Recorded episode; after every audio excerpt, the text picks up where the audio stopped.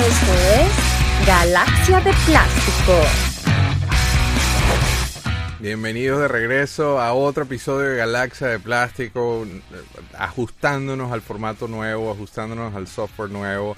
Pero having fun, está súper cool esto, sale más rápido, es más dinámico, es mejor, sin mucha antesala, sin mucha vaina, suena fanfarria.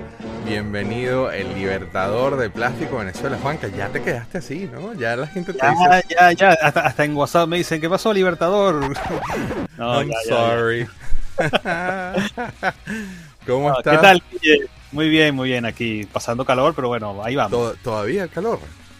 Uy, ahora viene la ola desértica. Oye, eh, digamos a 43, 45 grados este, este y- fin de semana. Y Madrid despejado, ¿no? Nadie trabajando. Por ahí un pana me Ah, pasó unas fotos. de Bueno, que- yo sí, pero sí, la ciudad desértica. Pero la gente se va, se va por un mes. O sea, de verdad que de Madrid, sí. qué cómico. Eso, eso, yo creo que no hay otro, otro sitio así. Pero bueno, vamos, hoy tenemos un, eh, un show. Este sí es un show especial. Porque lo vienen pidiendo desde hace rato. Es el show de playsets. Este, ahora vamos a explicar en detalle cuál va a ser la dinámica, cómo vamos a hacer este tema de los playsets. Spoiler alert, pero ya Juan Carlos, mira, vino armadísimo. Mira el, el fondo de Juan Carlos, como ven, está un pelo distinto porque vino con todo. Pero antes de eso, Juan Carlos, cuéntame del blog. Para ellos, los que nos están viendo, que de repente no conozcan tu blog y si no, les recomiendo que entren en figurasdeacción.blogspot. No, cuéntame tú de tu blog. Bueno, ahí básicamente ya está un poco desactualizado. Te había prometido actualizarlo, pero no he cumplido. Pero ahí hay mucha, mucha información. Hay muchas cosas que no están en otro lado de internet. Esos son años. Estuve yo ahí vaciando información. Hay guías de figuras, hay guías de colecciones, hay consejos, hay locuras mías que escribo yo este, de recomendaciones de cómo coleccionar y esas cosas así. Hay un, un post especial también de playsets, que de ahí fue más o menos que salió la idea del que estamos haciendo ahora y bueno, y muchas más cosas. O sea, de verdad es un contenido bastante interesante y tratando de hacer eso, que sean cosas que no se consiguen en otro sitio de internet, que no, no es lo común, no es lo normal de... De, hecho, mucha gente, hay cosas que están ahí y no están en otro sitio, entonces mucha gente termina citando el blog porque no, simplemente no lo hay en otro lado. ¿Y cuándo lo actualizas? Yo sé que en estos días te, te dio te dio por ahí, hiciste un, un post del que ya hablamos sobre, casualmente ahí en pantalla, lo de los 100 años, la esa expo famosa que estuvo en Caracas, pero ¿cuándo pones algo nuevo? Bueno, vamos a ver, ahora, ahora en vacaciones mejor tengo un ratito libre y pongo algunas cosas ahí. Dale. Yo les quiero recordar a todos que el, podcast review, lo que he venido diciendo en los episodios, de que por favor, si nos ven, entren en el podcast de su predilección, en, en el eh, Spotify, where estamos en todos lados, y déjenos cinco estrellitas, vale, que estamos trabajando, estamos overtime aquí. Juan Carlos es casi la medianoche, se está muriendo del calor. Este, cualquiera cae, joder, la excusa Sí. de hablar de juguetes. Pero nada, quería, quería leer los dos reviews que nos pusieron. El primero fue Luis Mosquera, que es súper, súper, súper eh, defensor y ha estado apoyando el show desde el primero. Y pone Guilla y Juan cuentan su historia de cómo comenzó su pasión por las figuras de acción y hacen un repaso de las líneas de figuras más emblemáticas. 100% recomendado. Obviamente nos dio 5 estrellas, no joda. Así se hace, Luis. Este usuario que se llama eh, Steppenwolf93. De hecho, esto fue en mayo, mira. Excelente podcast, muy divertido, dinámico. No solo son fanáticos, son connoisseurs del tema de nostalgia de la época dorada del anime, coleccionista de juguetes, ciencia ficción, entre otros. Sumamente entretenido. 10 estrellas. Para nosotros esto es muy importante porque este tipo de, pod- de, de- reviews y las estrellitas suben el show en el algoritmo y cuando alguien está tratando de conectarse con, con personas como nosotros y que quiere escuchar cosas como lo que estamos haciendo, eh, nosotros aparecemos arriba en las sugerencias. Entonces de verdad que esto ay- ayuda muchísimo. Súper importante acá, recuérdense que estamos en cualquier outlet de su preferencia. Apple Podcasts, iHeartRadio, Spotify, Google Podcasts, estamos en todos lados. Búsquenos, búsquenos. Por favor, apoyen, apoyen, apoyen, porque esto es gratis, señores. Nosotros no estamos viviendo de esto, simplemente estamos eh, eh, pasándola bien. Este, Juanca, playsets. ¿Por qué no me das un brief? Ajá, vamos un brief de, de ¿Cuál es la diferencia, señor Libertador, de, de un playsets versus vehicles? O por ejemplo, si mi mamá está viendo este show, este, que no lo ve porque ella dice que yo no te he dejado a ti, entonces yo tengo un problema gravísimo, porque si mi mamá quiere escuchar al invitado más que a su hijo, aquí hay un problema gravísimo. Este, ¿Cuál es la diferencia entre vehicles y playsets? Eh, señor Libertador, bueno, denos ustedes una cátedra a ver, los playsets, cada colección, cuando llega a un suficiente tamaño, vamos a decir, o una suficiente popularidad, o ya es una colección bastante establecida, sacan el playset, que básicamente es como la base de operaciones de la, puede ser de cualquiera de los dos bandos. De hecho, hay, hay colecciones que tienen hasta de los dos bandos.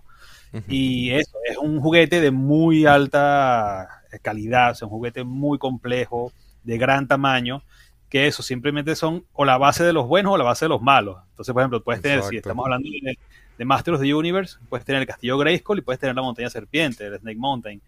Entonces, siempre es, para mí, yo veía los playsets como la culminación de una línea de juguetes. O sea, entonces con línea de juguetes fue lo suficientemente importante, lo suficientemente buena cuando tiene un playset que lo, que lo represente. El problema son los tamaños, que coleccionar playset no es fácil precisamente para, para almacenarlo. Pero me encanta. Para, en mi caso en particular, o sea, voy a ir de cuando era niño a, ya grabando Plastic Crack y, obviamente son, son em, posiciones distintas, ¿no? Cuando era niño, para mí el playset era el, epicentro de acción en los juegos. O sea, era la base de Cobra y de ahí salía el resto del juego, ¿no?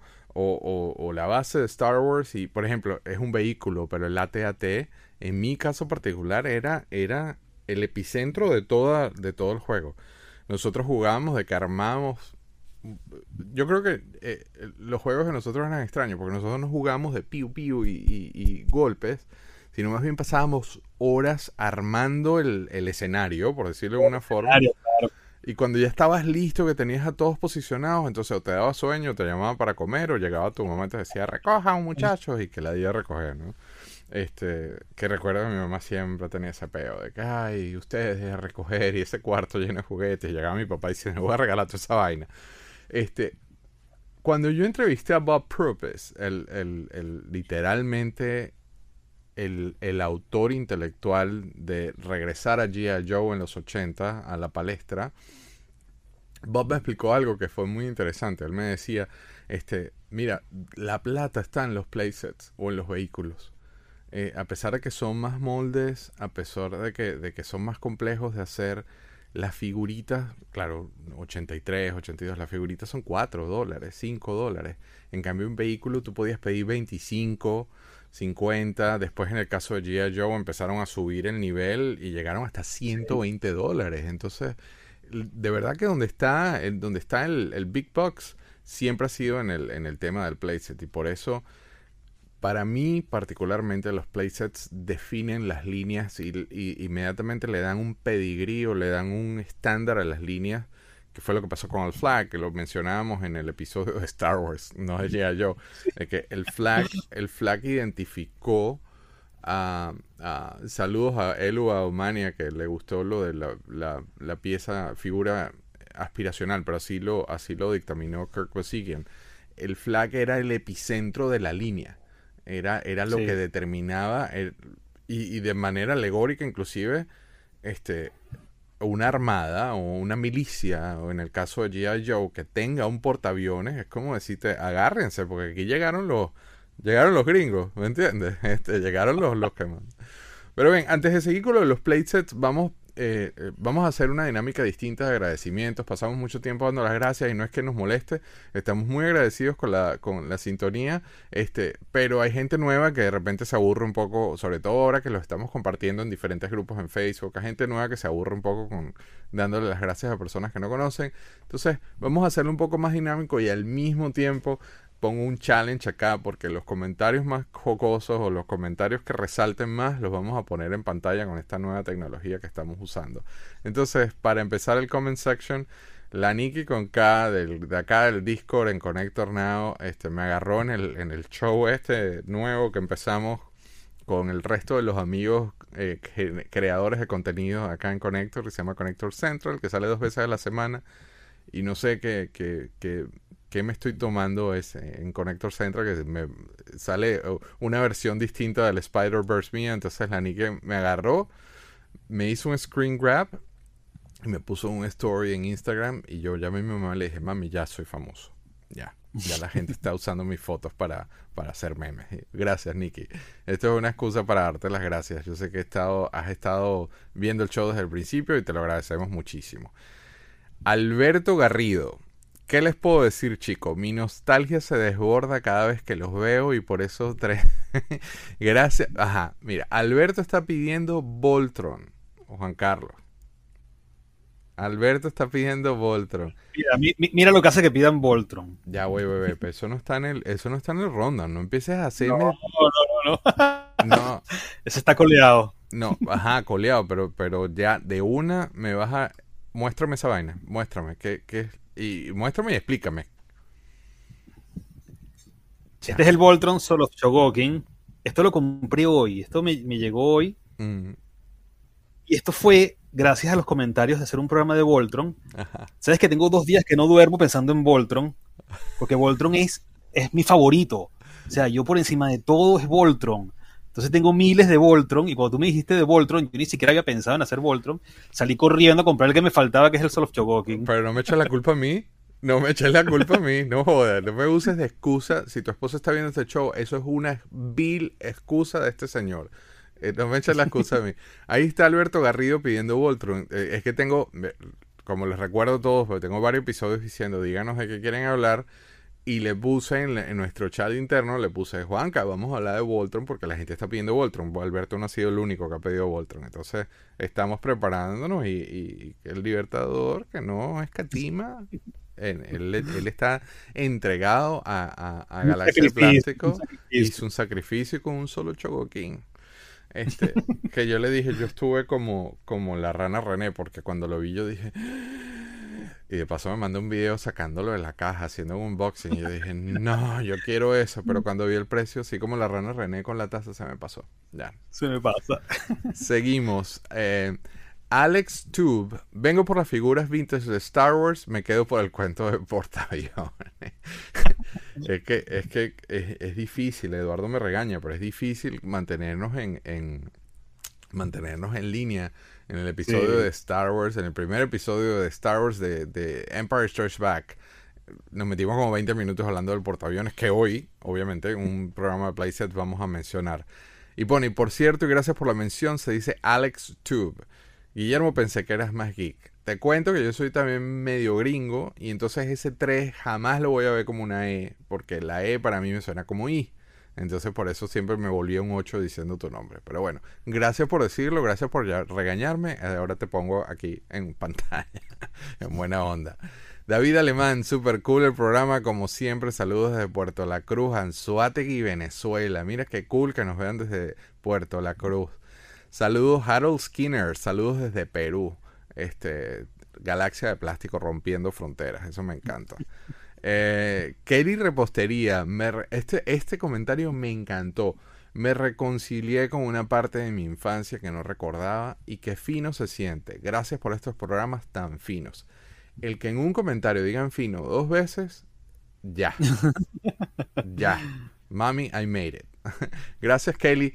Me encanta que chicas nos estén viendo porque este, hay, una, hay un problema que en Plastic Crack yo traté de pelear un poco con eso.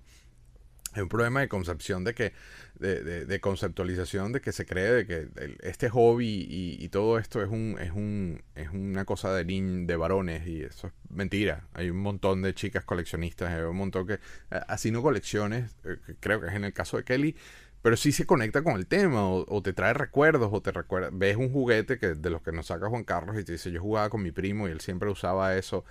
Eso es parte de lo que estamos tratando de, conseguir acá en Galaxia. Así que gracias a ti, Kelly, por escribirnos. Este. Ajá, cuenta tú este. Nada más. Jonás A Jonás, este, desde Puerto La Cruz también, desde Venezuela, que vio el programa de los Santos Griales que hicimos el otro día y me cuenta que ese es su White Mortal de la infancia y me manda la foto. Y yo, wow, o sea, no puede ser, hay que anotar otro White Mortal más en la lista. Y quiero darle las gracias a Jonás también por todos los comentarios que hace del, programa. Hay varios, o sea, eh, desde que, desde que hicimos ese episodio, creo que eso fue en el de Holy Grails, ¿no? Este, Sí. eh, desde que hicimos ese episodio, Maracaibo Toys también mandó una foto mostrando un White Mortal. Este, pero oye, este de, este de Jonás, eh, o sea, le falta un dedito, pero el emblema está espectacular. y, el cromo, y el cromo de la cabeza está muy bien. ¿Tú se la muy mandaste a Jamie, la foto? Creo que, creo que sí, claro, para que lo pongan la, Para que la lo pongan data. el data. eh, para- de los- cierto, una, curiosidad que lo estoy viendo ahora. ¿Tú sabías que ese arma que tiene el Cobra Trooper, esa es la que vino Top, con la que vino Thompson en Venezuela, que es el arma de Ricondo, que es una locura también de, de las de Ruby Plus. Ah, mira, sí. Ese arma, ese arma no la tenía el, O sea, que él tuvo un Thompson. Esta per- Jonas tuvo un un Thompson. también, Sí. Wow. Pero qué cool que le apareció un mortal. Cuídalo, Jonas. Cuídase, cuídase mortal porque eso es orgullo venezolano. Este, Sí. hecho en Venezuela por Ruby Plus, orgullo venezolano, una de las figuras más buscadas en todo el mundo. Este, seguimos con los comentarios rapidito. Juan Catullo. Ah, bueno, dale- dale Eduardo. gracias aquí. Eduardo Carrero, desde Puerto Cabello, en Venezuela también, RetroToy77 en Instagram, un gran amigo, un gran amigo, compartimos muchísimo, estamos en un grupo de WhatsApp que se llama Motuholics, que es de los, de los alcohólicos de Motu, de Master of the Universe. Compartimos muchísimo y es un gran amigo también, tiene una colección tremenda, o sea, si no es la mejor que ver en Venezuela, está muy cerca, tiene unas cosas que te quedarías loco, Qué de cool. verdad. Qué cool. Bueno, vayan y véanlo, búsquenlo en Instagram, Retro Toys. Eh, hablando de Instagram y otra persona que siempre nos apoya, este Joker y Harley Productions, también eh, toma tú el micrófono. Sí, bueno, el gran Joker, el gran Joker, el Joker lo conozco de hace ya muchísimos años, antes incluso de que empezara con lo, a coleccionar con las figuras. Es un gran amigo, me ha ayudado muchísimo, he conseguido muchísimas cosas gracias a él. Este, se ha portado muy, muy bien conmigo y ahora me ha mencionado también en varios de sus programas. Él tiene un canal de, de YouTube también, de Joker, Joker y Harley Producciones. Que Y vi, el- vi, vi un video que hizo con Mr. Toy, Mr. Toy Collector, Héctor, con Jorge Miquilena también, que es otro grandísimo amigo también. pero tiene una Este- colección de Mutu espectacular. Ese Sí. pana me encantó ese video, me, lo, lo vi completico, me, me lo disfruté mucho. Este, Sí, sí. Eh, Ellos están no solamente en Instagram, sino están en YouTube también. Vayan y veanlos, están apoyando Galaxia, pero al mismo tiempo hay gente, gente, eh, no porque sean venezolanos, pero es gente de juguetes. Y, y, eh, la pega acá en todo esto siempre es el, el- la- las relaciones, el networking, más que el juguete, es, eh, es conseguir personas que piensen y que están en la misma página que tú. Es súper importante, pero bueno, queríamos Bueno, él también, él también colecciona vinilos y su hija, él, tiene una hija y la ha involucrado también en el mundo del coleccionismo, que me parece bellísimo. Ah, Eso es lo que mira, yo quisiera cool. hacer también. Y su hija tiene un canal de coleccionismo de viniles que te pone unas cosas de música, pero alucinantes, alucinantes, ¿verdad? También vayan a, su ca- Alex Halo se llama ella. Vayan también a su canal de, de YouTube para que lo vean. Buenísimo, buenísimo. Ok, estamos listos para los playsets. Vamos a hablar un pelo de la dinámica, porque no quisimos hacer un top 10. Fue bien difícil, Juan Carlos y yo tuvimos un back and forth aquí con esta lista bien interesante, este, casi que al punto de, de violencia doméstica. Porque, porque eh, definir los, los, los 10, primero que fue una tarea titánica el definir los 10 mejores, o los 10 más codiciados, o los 10, porque es, es más complejo que las figuras. El, el tema de los playsets tiene otra, otra tónica, ¿no? No todo el mundo tenía playsets, no todo el mundo podía comprar playsets. Como, en el, como conté cuando eché la historia del flag, este, eh, ellos inclusive sabían de que no todo el mundo iba a, poder comprar ese, ese, ese juguete y por eso era un juguete aspiracional. Tú, tú aspirabas a que en algún momento lo conseguías. Entonces los playsets, los playsets tienen una dinámica muy distinta. Así que nos alejamos de seleccionar los 10 más codiciados, los 10 mejores o los 10 más buscados. Simplemente cada uno seleccionó 10. No significa que sean los 10 más importantes de nuestro bando. Eh, por ende vamos a mencionar 20 playsets en este episodio. Eh, pero la lista original creo que fue, yo le digo a Juan Carlos, pásame 10. Y entonces el, eh, este personaje me mete la vaina doblada, ¿no? Porque me pone los 10 que él considera, los 10 que él quisiera tener y los 10 que él considera que están rankeados como los mejores. Yo, mira, coño de madre, me estás pasando 30. 30. Esto fue Es que es muy difícil, muy difícil. Hay unas maravillas de playsets y el- lo que tú dices, elegir 10 es muy, muy difícil. O sea, el, el top 2 está clarísimo. Pero de ahí para atrás, volverse loco. Que, que creo que empezamos también de esa forma, ¿no? Vamos a empezar con los más duros, vamos a empezar así con, con sin, sin piedad, no lo estamos dejando de último, que es usualmente el formato que se haría. Empezamos de una, pero este el, y aquí vamos a decir algo que Juan Carlos y yo estamos cuadrando, que es adicional, ¿no? Este, vamos a hacer algo interesante con esta dinámica porque este, obviamente Juan Carlos siempre se va por lo vintage. Y yo, Mm. yo no es que no coleccione vintage, obviamente a mí me gusta muchísimo el vintage, yo colecciono vintage, yo soy pegado con vintage, pero también colecciono modernos y es el- único diferencial. Bueno, obviamente Juan Carlos este, se va más hacia los robots, a mí me gustan los robots, pero no tanto. Eh, eh, pero yo creo que, que el, que el- el gran diferencial que al mismo tiempo complementa, le da un balance super cool a, a esto que estamos haciendo, es que Juan Carlos no se mete con cosas modernas. ¿Cierto? No, para En- nada. Entonces, yo voy a levantar esa bandera, yo voy a sacar cosas modernas, solo en pro de balancear, un, de darle un, de dejar esto un poquito más redondito y que no sea solo vintage, porque eh, también se entiende, se respeta y, y- y yo soy uno de ellos. Este, también queremos hablarles a esos coleccionistas que también coleccionan modernas. Entonces, para que quedara balanceado, yo voy a levantar esa bandera en algunos casos, este, y Juanca se queda estrictamente en vintage, obviamente. Sí, es que me parece muy bien también, porque es lo que hacíamos el otro día con el que hicimos de Masters of the Universe, que está bien nombrar las cosas raras, las variantes, pero es que esas son cosas que si la gente las ve no las va a poder conseguir. Entonces hay que nombrarle cosas que tú sí puedes conseguir, que puedes ir a Claro. y comprar, meter en eBay y comprarlo. O sea, no solamente las cosas inalcanzables, sino las cosas que también se pueden conseguir. Y Y tal lo moderno, básicamente eso. tal cual. Y si vives en un país donde puedes ir, en- montarte en un carro después del video, ir a una tienda, se- llame como se llame, y aquí y comprar la figura, eso, eso no tiene comparación porque good luck consiguiendo las vainas que muestras tú. ¿Me entiendes? Good luck consiguiendo cosas que muestras tú. Pero bueno, vamos con la lista, empezamos nuevamente. Esto no significa que sean los top 10, esto no significa que sean los 10 únicos, esto no significa que sean los 10 más más, es simplemente los 10 que seleccionamos para empezar. Por eso el episodio se llama versión 1, no volumen 1, sino versión 1, porque también quedamos abiertos a hacer como 3 más. Sí, podemos fácilmente hacer más. Empezamos con la selección en posición 1. Nuevamente, no relevancia, sino simplemente el- el- el- el- en la, la forma en la que lo puso Juan en la lista. El 1 de Juan Carlos Aspuro Michelena y es nada más y nada menos que el USS Flag. Este, el, flag. el que está en pantalla es el mío de referencia, pero los micrófonos son tuyos, Libertador. Bueno, el flag es el juguete más espectacular que existe, así de sencillo. Sí. O sea, no hay ningún juguete que pueda superar al flag. Así estamos, ni playset, ni vehículo, ni figura, nada, nada. O sea, el flag es como el top del top. O sea, eso sí es- eh, aquí sí está muy bien en número uno. O sea, para mí el flag, wow. O sea, te digo, a mí para conseguirlo me costó, me costó, sobre todo el tema del tamaño, los envíos, llegó en Sí. tres cajas gigantes y después tuve una semana armándolo. Es todo un tema, es todo un tema. Sí. Yo, yo, mira, para Connector Central yo puse LEDs en la pared, entonces quité los blisters y este, no se ven acá en Galaxia. Me gustó la idea porque quería que en Central tuviésemos otro, otro look. Y mover el flag, con todo y que yo lo tengo encima de una base, mover el flag fue como, como, como cuando, por lo menos yo que vivo en Florida, como cuando tú ves la operación para que despegan a los cruceros del, Es toda una operación mover este barco. Este, es todo un proceso, no es fácil. Mira, no es solamente el, tema del costo, eh, no es solamente el tema de, de- del... eh, yo, pienso que el problema principal del flag es donde lo pone. Claro, claro.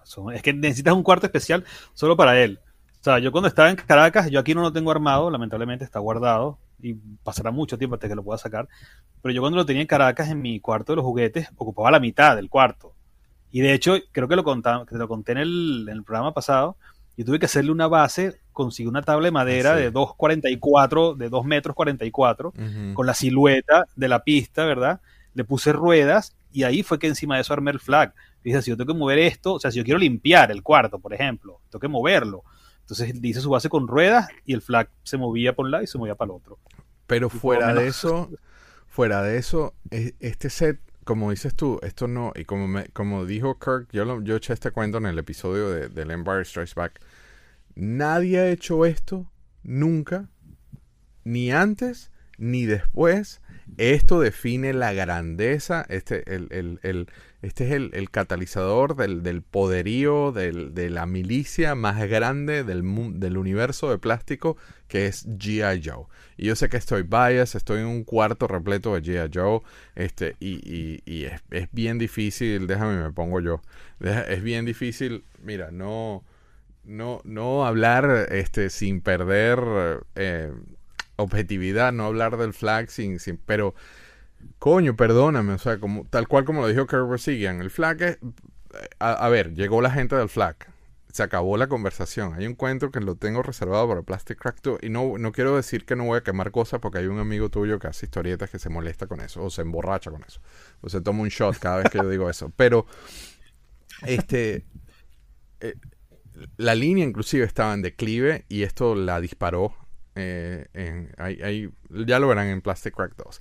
Obviamente, y por eso daba el, disclaimer anterior, yo estoy levantando la bandera de moderno, porque si tú me preguntas a mí cuál es mi número uno, es el flag, period. Y no, no ah, porque yo lo tenga, no por nada, no, es el no hay comparación, nada se compara con esta bestia, con este animal, este es el playset más arrecho de la, por usar palabras venezolanas, de la historia del juguete, period. Este es el santo grial de los places de juguete. Sí, sí, sí, total y completamente de acuerdo. O sea, el flag, está el flag y está todo lo demás. Está el flag y está todo lo demás. Llegó el portaaviones, llegaron los gringos. Sí. Voy con mi posición número uno con ese mega disclaimer de que si yo tuviese la opción yo me hubiese ido por el flag, este, pero voy ir con la versión moderna, pero voy con el Sail Barge de Star Wars yo creo, ahora, nuevamente, tú puedes agarrar el Barge y ponérselo en el deck del flag y, cabe perfectamente en el deck, pero todo el flag sigue siendo más grande. Ahora, este playset que hizo Hasbro en, en, una, en una apuesta extrañísima porque lanzan mm. un proyecto que se llama Haslab. Este, básicamente eh, hicieron un crowdfunding, o sea, la gente pagó por ellos, ellos no se tomaron la inversión si mal no recuerdo, creo que solamente hicieron 8000 piezas con la promesa de que no, no va a haber este no los van a vender en tiendas, esto no se va a vender en otro lado, el que la compró en, en Haslab es el único que la adquirió. Era un, es técnicamente un vehículo, yo tuve así como que un, un problema de, lo pongo o no lo pongo, porque es técnicamente un vehículo, pero al mismo tiempo yo creo que esto excede el vehículo. Yo creo que esto ya es, debería ser catalogado un playset y por eso lo puse de primero. Eh, por, por el tamaño, o sea, tiene cocina, tiene eh, una cárcel. Yo, por cierto, tengo en la cárcel, tengo metido a Snoke. Este, puedes recrear. Esto hacía falta. Esto hacía falta. En la línea de Star Wars, la línea de Star Wars no estaba completa sin el, sin el Barge. Y además de esa particularidad de eso, ese punto único del, del Barge y esa escena tan, tan buena, este, trae ese Java de Hot que están viendo en pantalla, que es exclusivo, este, pero como uno de los tiers hicieron esta gracia de que, déjame ver aquí, este, yo lo mandé a graduar, pero trae este Jack Face que la figura es idéntica al, es con este dedo, es al revés. La figura es idéntica al Jack Face del Vintage Collection, pero trae un vasito Este se está cayendo a palos, sí. Trae un vasito, no sé si lo ves ahí, un vasito chiquito aquí. Un vasito chiquito, además de la moneda, y que viene con el, con el Power of the Force card. Y es lo que lo hace distinto. Sin embargo, eh, el hecho de que hay 8000 figuras nada más de esta, no se va a hacer más. No, no, no. Nuevamente, la de Vintage Collection es la figura es idéntica, pero no trae el vasito, ni trae el coin, ni trae el, el, el card de esta forma. Este, eso eso le dio literalmente, el Barches tuvo un momento en su campaña de que no, no llegaba, no llegaba a los números, no llegaba a los números, este, y lo que pusieron el Jackface se disparó. Se disparó, literalmente superó la, la. Pero para mí, después de, después del, del flag, el Barge. El haber podido recrear a, a, esa escena del retorno del Jedi para mí fue. Yo no lo veo como un vehículo, honestamente. Yo lo. Y, y alguien de repente me va a echar candela por eso, pero Yo no lo veo como un vehículo. Esto para mí es un playset. Literalmente esa vaina es un playset. Me pasa que cuando, cuando, un vehículo alcanza un tamaño tan grande, por ejemplo, el flag, si lo pones así, es un vehículo también, porque es un portaaviones. Pero es mentira que el flag es un vehículo, es un playset. Igual este, es un playset. O sea, nada más con ese tamaño, ¿para dónde lo vamos a andar moviendo? Exacto. Ahora, por, por nuevamente en factor, en, en pro de, de referencia, este, eh, la katana tú se la puedes montar encima del flag y cabe perfectamente en el deck y todavía hay espacio para que aterrice un avión o un helicóptero. Pero bueno, vamos al siguiente. El siguiente, a mí, este, bueno, yo voy a dejar, vamos con el segundo tuyo. Y es nada más y nada menos que Eternia. Para los fanáticos de Eternia. Coño, Eternia que, que... Dale tú, habla tú. Bueno, es lo que te decía, que hay dos que están, o sea, está el flag y después Eternia. O sea, yo creo que si el flag es el 1, Eternia es el 2, pero sin lugar a dudas, así de sencillo. O sea, Eternia después del flag es el, es el playset más grande que hay. ¿Me entiendes? O sea, si el flag es gigante, Eternia está cerca ahí también. Esto es una Y la locura. cantidad de cosas que trae, es, además que armarlo, te digo, yo lo tenía, yo tenía dos, de hecho vendí uno, porque no tenía ya espacio suficiente para tenerlo. Yo tenía uno en caja y otro armado. Ah, bueno, ahí está la foto, exacto.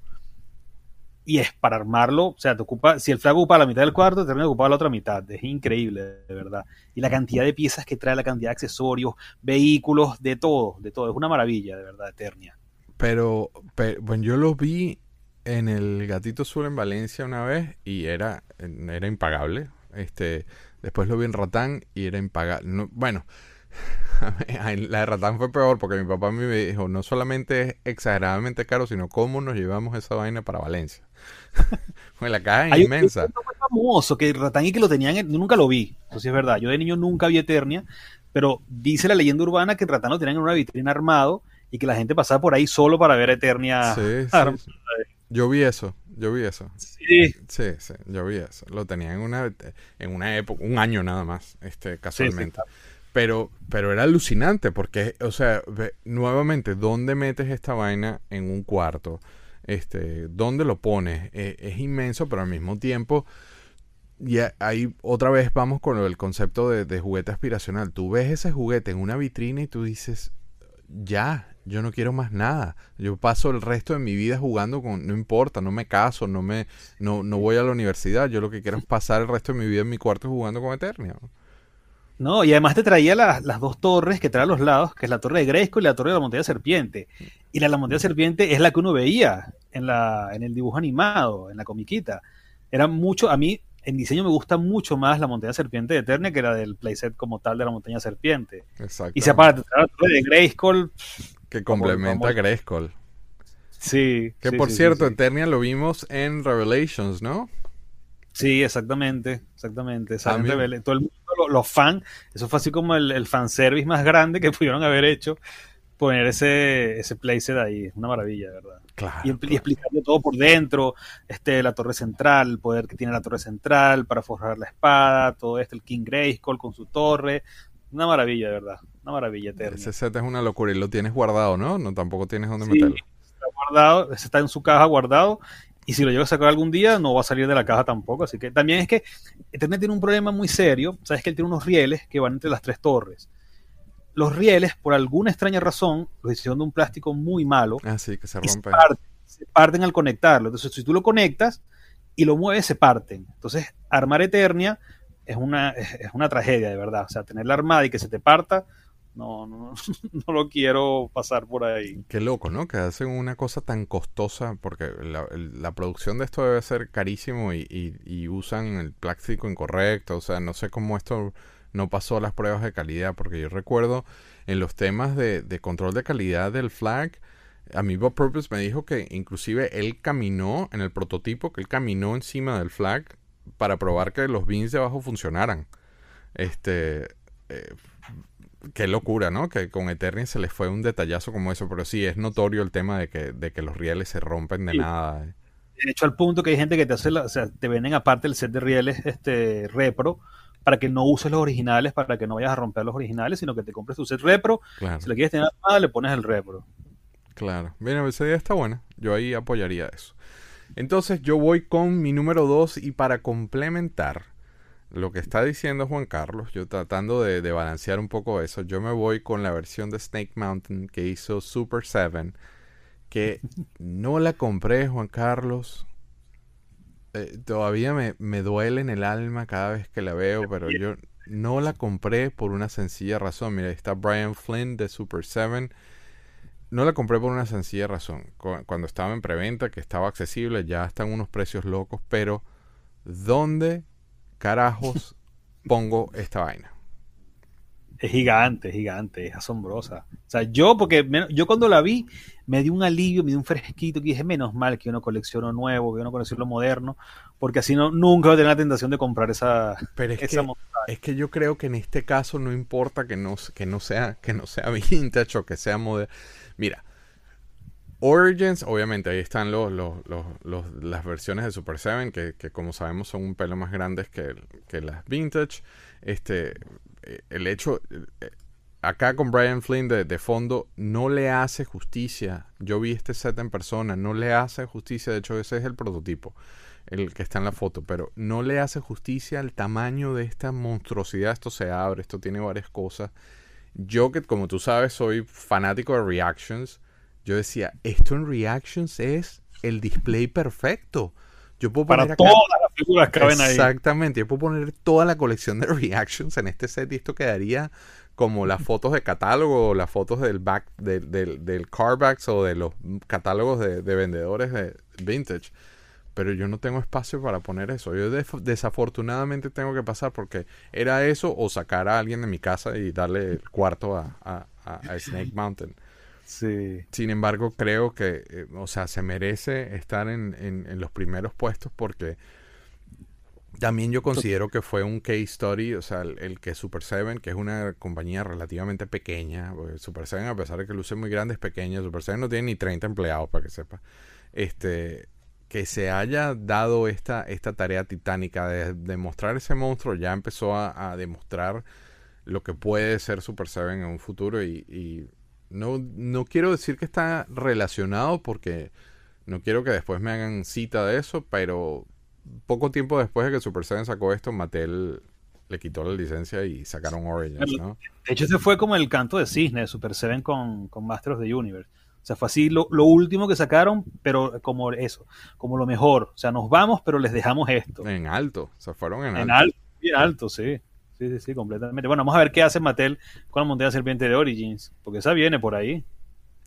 Sí, pero esa sí la vas a comprar. Pero no va a ser, no va a ser tan grande como esta. No, no, no, no, no. No pueden, no pueden. Además que si es un playset para venderlo en tiendas, claro, el de Super 7, porque es un playset que se compraba por pre-order y todo esto en la tienda de ellos, pero tú no, es que tú vas a cualquier tienda y consigues el playset de, Super 7, es que tienes que quitar media tienda para poder tenerlo ahí. Y ese es otro detallazo, que es que el factor espacio, y hay un, hay un tema, eh, desde que desapareció Toys R Us, por ejemplo acá en los Estados Unidos, hay un tema de, de, de real estate, hay un tema de, de espacio en tiendas. Entonces, Walmart te compra pero el mismo, la misma persona que te compra en Walmart este, juguetes es la que compra microondas y la que compra, eh, de repente es la misma persona que compra ropa de niños, ¿no?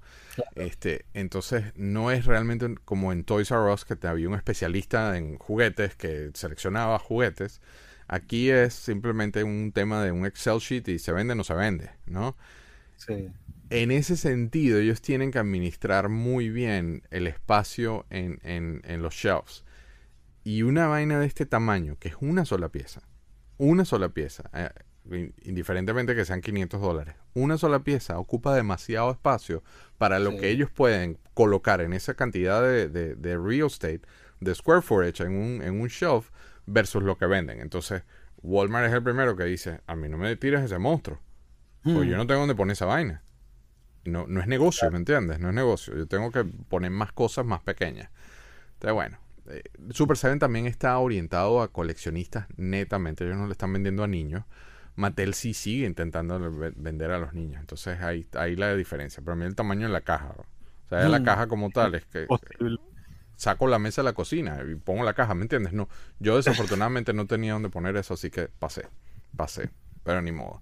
Vamos con el número 3 de tu selección y es Eduardo Méndez Fuentes. Te mandamos un gran saludo. Aquí está Yapo, huevón. Mira el chileno acá levantando la espada del augurio. Háblame, cuéntame. Este es otro mega playset. ¿no?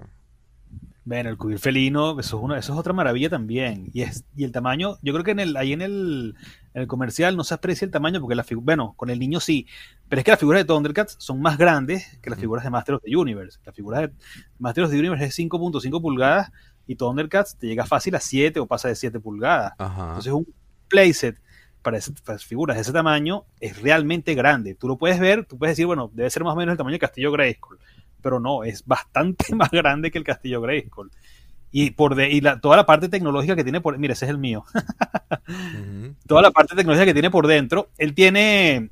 de- Es que acá, la acá teníamos que, acá teníamos que recurrir a fotos y a videos porque sacar estas vainas inmensas es imposible en cámara, ¿me No, no, entiendes? no, si yo me traigo el cubil felino para aquí a mi casa para sacarlo en el programa, mi mujer me saca dentro del cubil, sales tú. Divorciado. Sencillo. Nada, el cubil lo tengo, lo tengo guardado. Bueno, vamos a ver cuándo lo. Lo que sí pude traerme por lo menos es la, la tumba de Munra, que sí la tengo aquí, que esta, esta está nueva sin uso. Está sin. Que esa no estrenar. quedó en esta lista, pero ajá.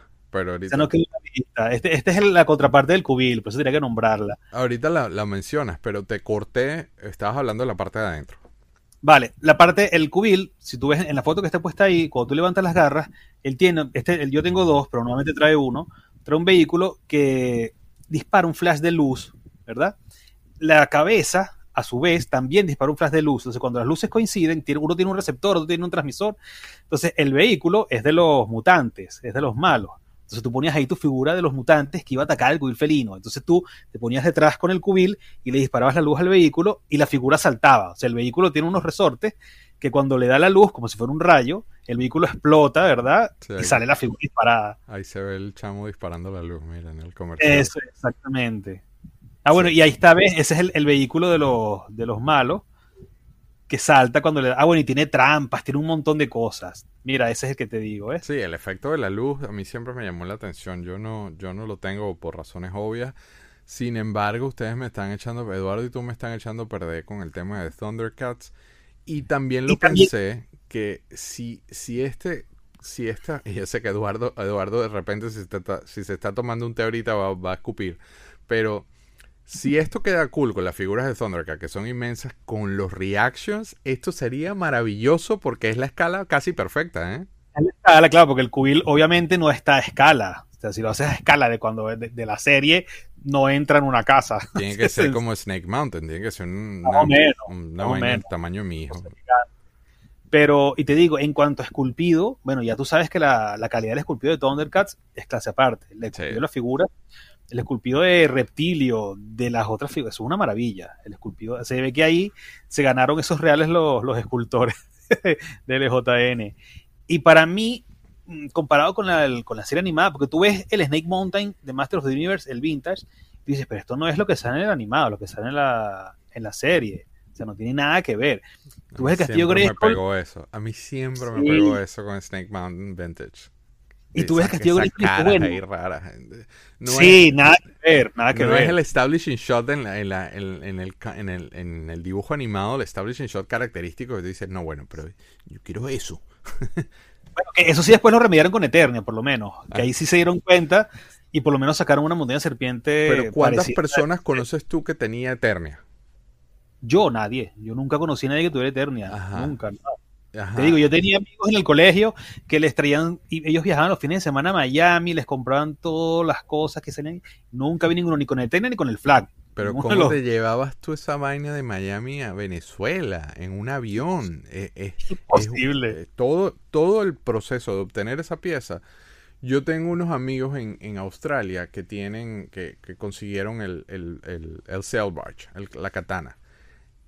El proceso de, para que esa gente trasladara la pieza hasta Australia, eh, eh, a mí me dio ansiedad nada más escuchar el cuento. O sea, es, es un tema también físico, ¿no? Este, yo tuve suerte, fíjate, las dos Eternias que yo tenía, yo tuve suerte que las conseguí en Venezuela. O sea, en, en una de esas cacerías locas mías también, conseguí una persona que estaba vendiendo un set completo de vehículos y de, y de playsets de, de Master of the Universe, y entre esos estaba Eternia nueva sellada.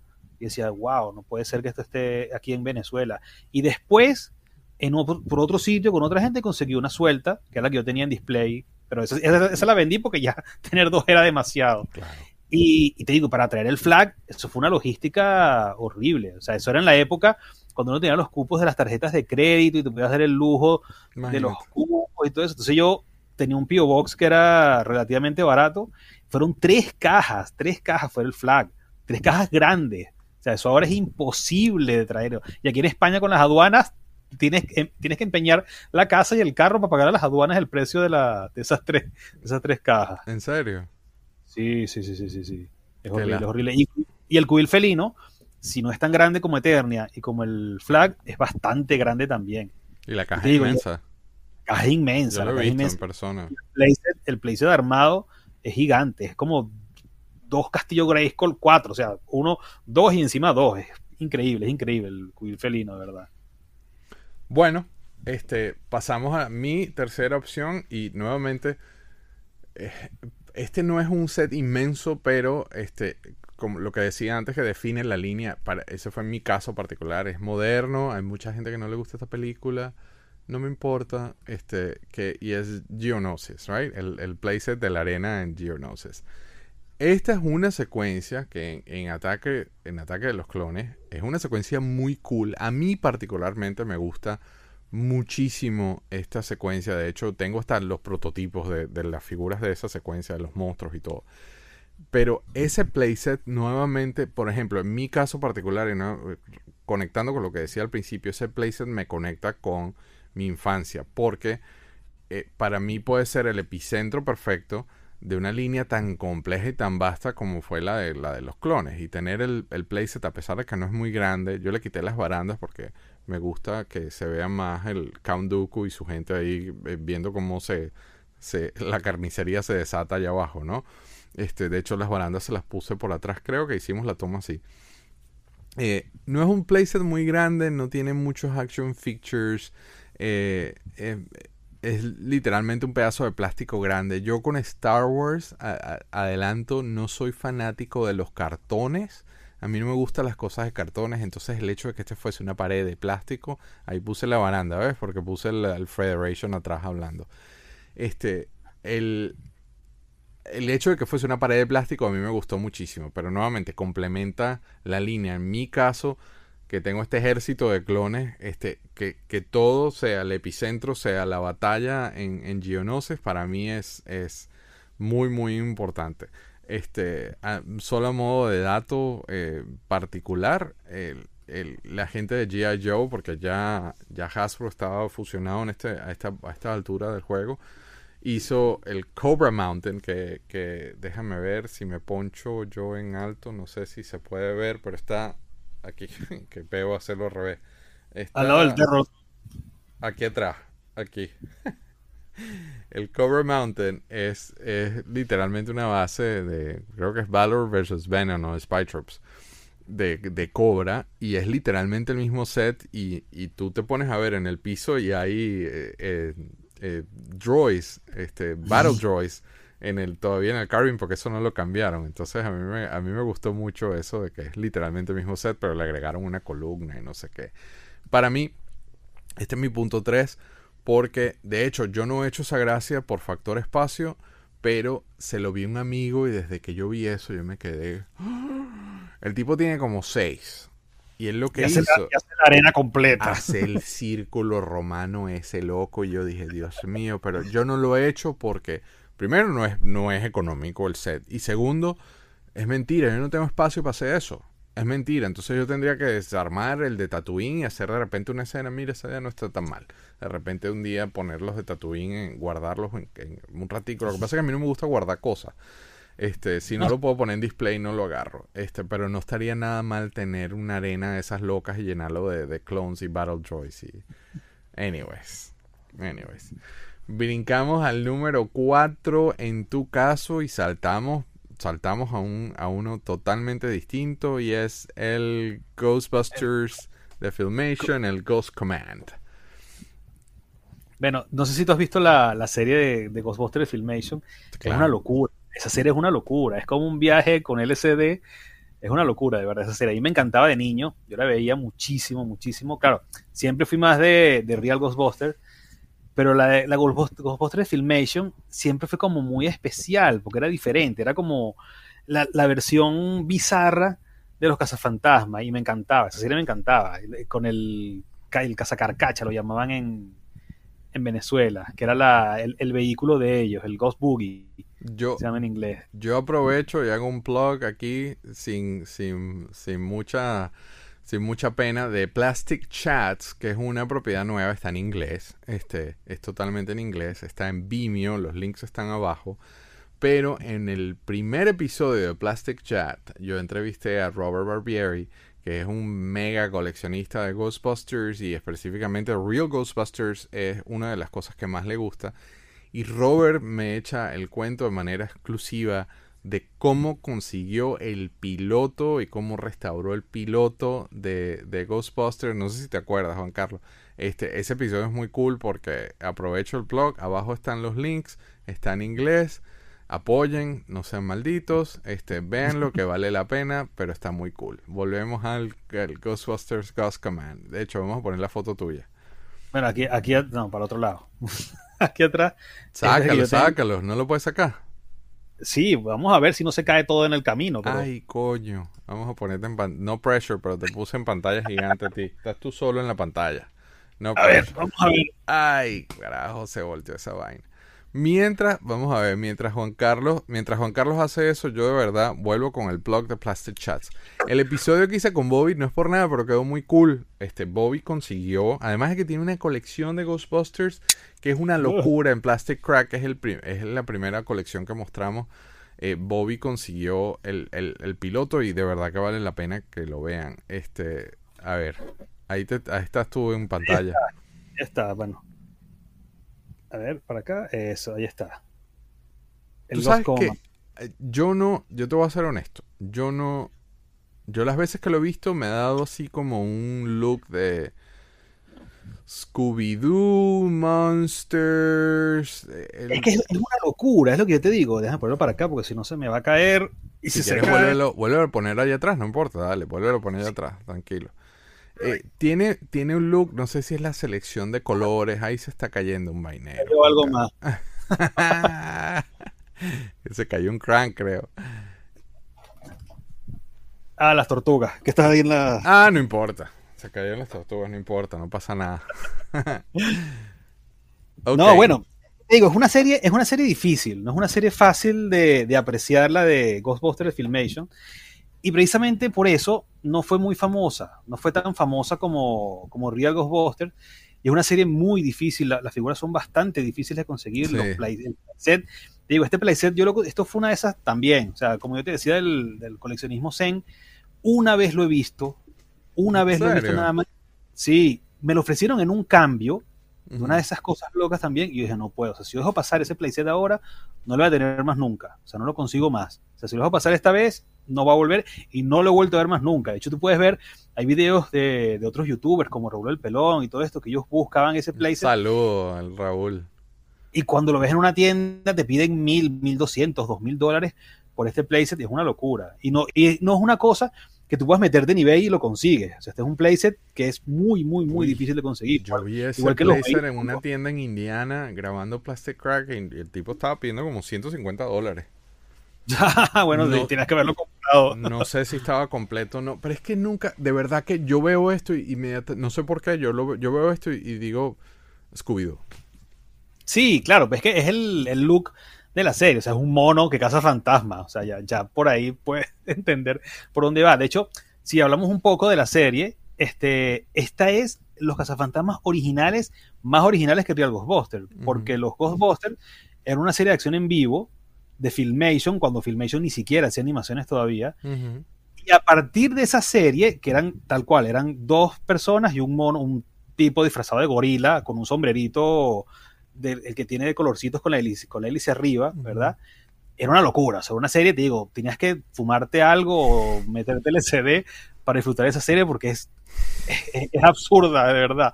Y a partir de ahí fue que Dan Aykroyd vio esa serie, le encantaba esa serie, él quería hacer una película sobre esa serie.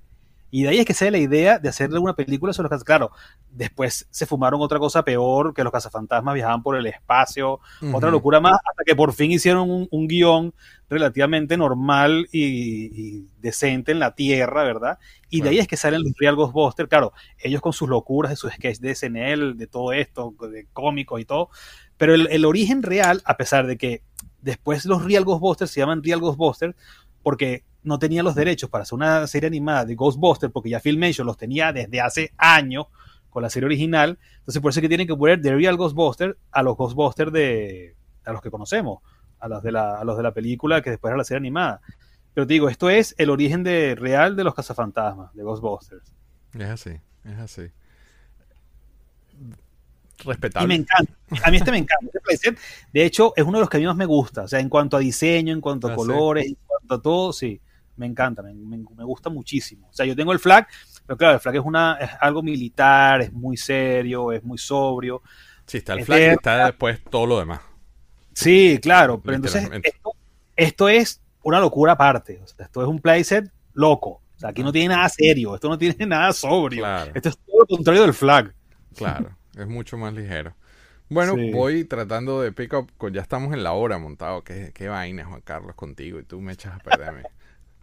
Vamos con el número 4, yo vuelvo con G.I. Joe y, y- tengo que hablar del Headquarters, 1983 Headquarters G.I. Joe, porque es que esta base es demasiado cool. Este, obviamente esto precede el, el flag, eh, la primera vez que yo vi esta base, yo dije tal cual. Yo no sé si es que en mi caso particular yo estoy bias porque yo lo veía así como que, coño, este es el nuevamente el epicentro de mi juego. Pero esta base es muy cool, a pesar de que no es inmensa, no tiene mayor cosa. Este, tiene unas que otras armas, es como una, una barraca literalmente. Pero el que puedas meter gente preso, el que puedas hacer ese, ese command center ahí, tengas tu centro de operaciones, donde ahí donde está Hawk con, con, con, con el Sarge. Este, a mí me a mí me encantó esta, esta, este set. Es muy cool. Eh, Puedes levantar uno, los, los vehículos como para repararlos. Este, es un set que yo creo que tiene que estar. Es un playset que yo creo que tiene que estar mencionado en, eh, de manera relevante porque es muy bonito. Ese, ¿A ti no te gusta? Sí, me encanta, me encanta. Me los presé y yo todos me encantan. O sea, así de sencillo. Y este es más, porque yo no me recuerdo, yo no recuerdo si el flag llega a salir en la, en la serie animada, la verdad. Sí. Yo hace mil años que no veía Sí, yo. sí, sí, sí, sí sale, sí sale. si llega a salir. Pero sí. este sale, y, y esta es la base de ellos. O sea, este Ujú. es tú. Es como tu castillo Grayskull, pues. O sea, ¿cómo vas a tener G.I. Joe y no vas a tener el- los headquarters? Es Exacto. el, castillo, es el equivalente al castillo Grayskull, así de sencillo. Exactamente. Pero bueno, cool. Pasamos al siguiente. En el caso tuyo, el número 5. No me piachen, pero el Technodrome. Ay, ver, espérate, que aquí te perdí. ¿Qué pasó con esto? Me echó una vaina esto, espérate. te perdí, Juan Carlos. Ahí estás. Ahí, ahí volví. el Tecnódromo. Este, sí- este sí es más fácil de, de agarrarlo, a ver si no me llevo nada por el Lo camino. vas a agarrar, coño, pero espérate, déjame ponerte en pantalla grande. Mira, la, mira esa, mírale la, la, la sonrisa mostrando su vaina, niño orgulloso, no joda. Mira la sonrisa. Tú sabes que es que yo tengo problemas con el Technodrome. Primero porque es Tortuguelia. Que yo, tú sabes que yo con Claro, las tortugas. Tú eres de tortuga. Pero después de eso, este, después de eso, el tema de la tortuga, yo no sé, era como que una estrella de la muerte wannabe. Como, No sé, a, a mí me encanta, a mí me encanta el diseño, me gusta muchísimo, me gusta muchísimo. De hecho, yo jugaba ahí, no sé si tú llegaste a tener el, el cassette de Nintendo, el juego de Nintendo, el primer juego de Nintendo, de de tortuga. NES, Tortugas, que era horrible, Claro. que era horrible de pasar, era imposible Sí. analizar el tecnódromo. Y cuando yo vi eso, decía, wow, yo quiero un tecnódromo.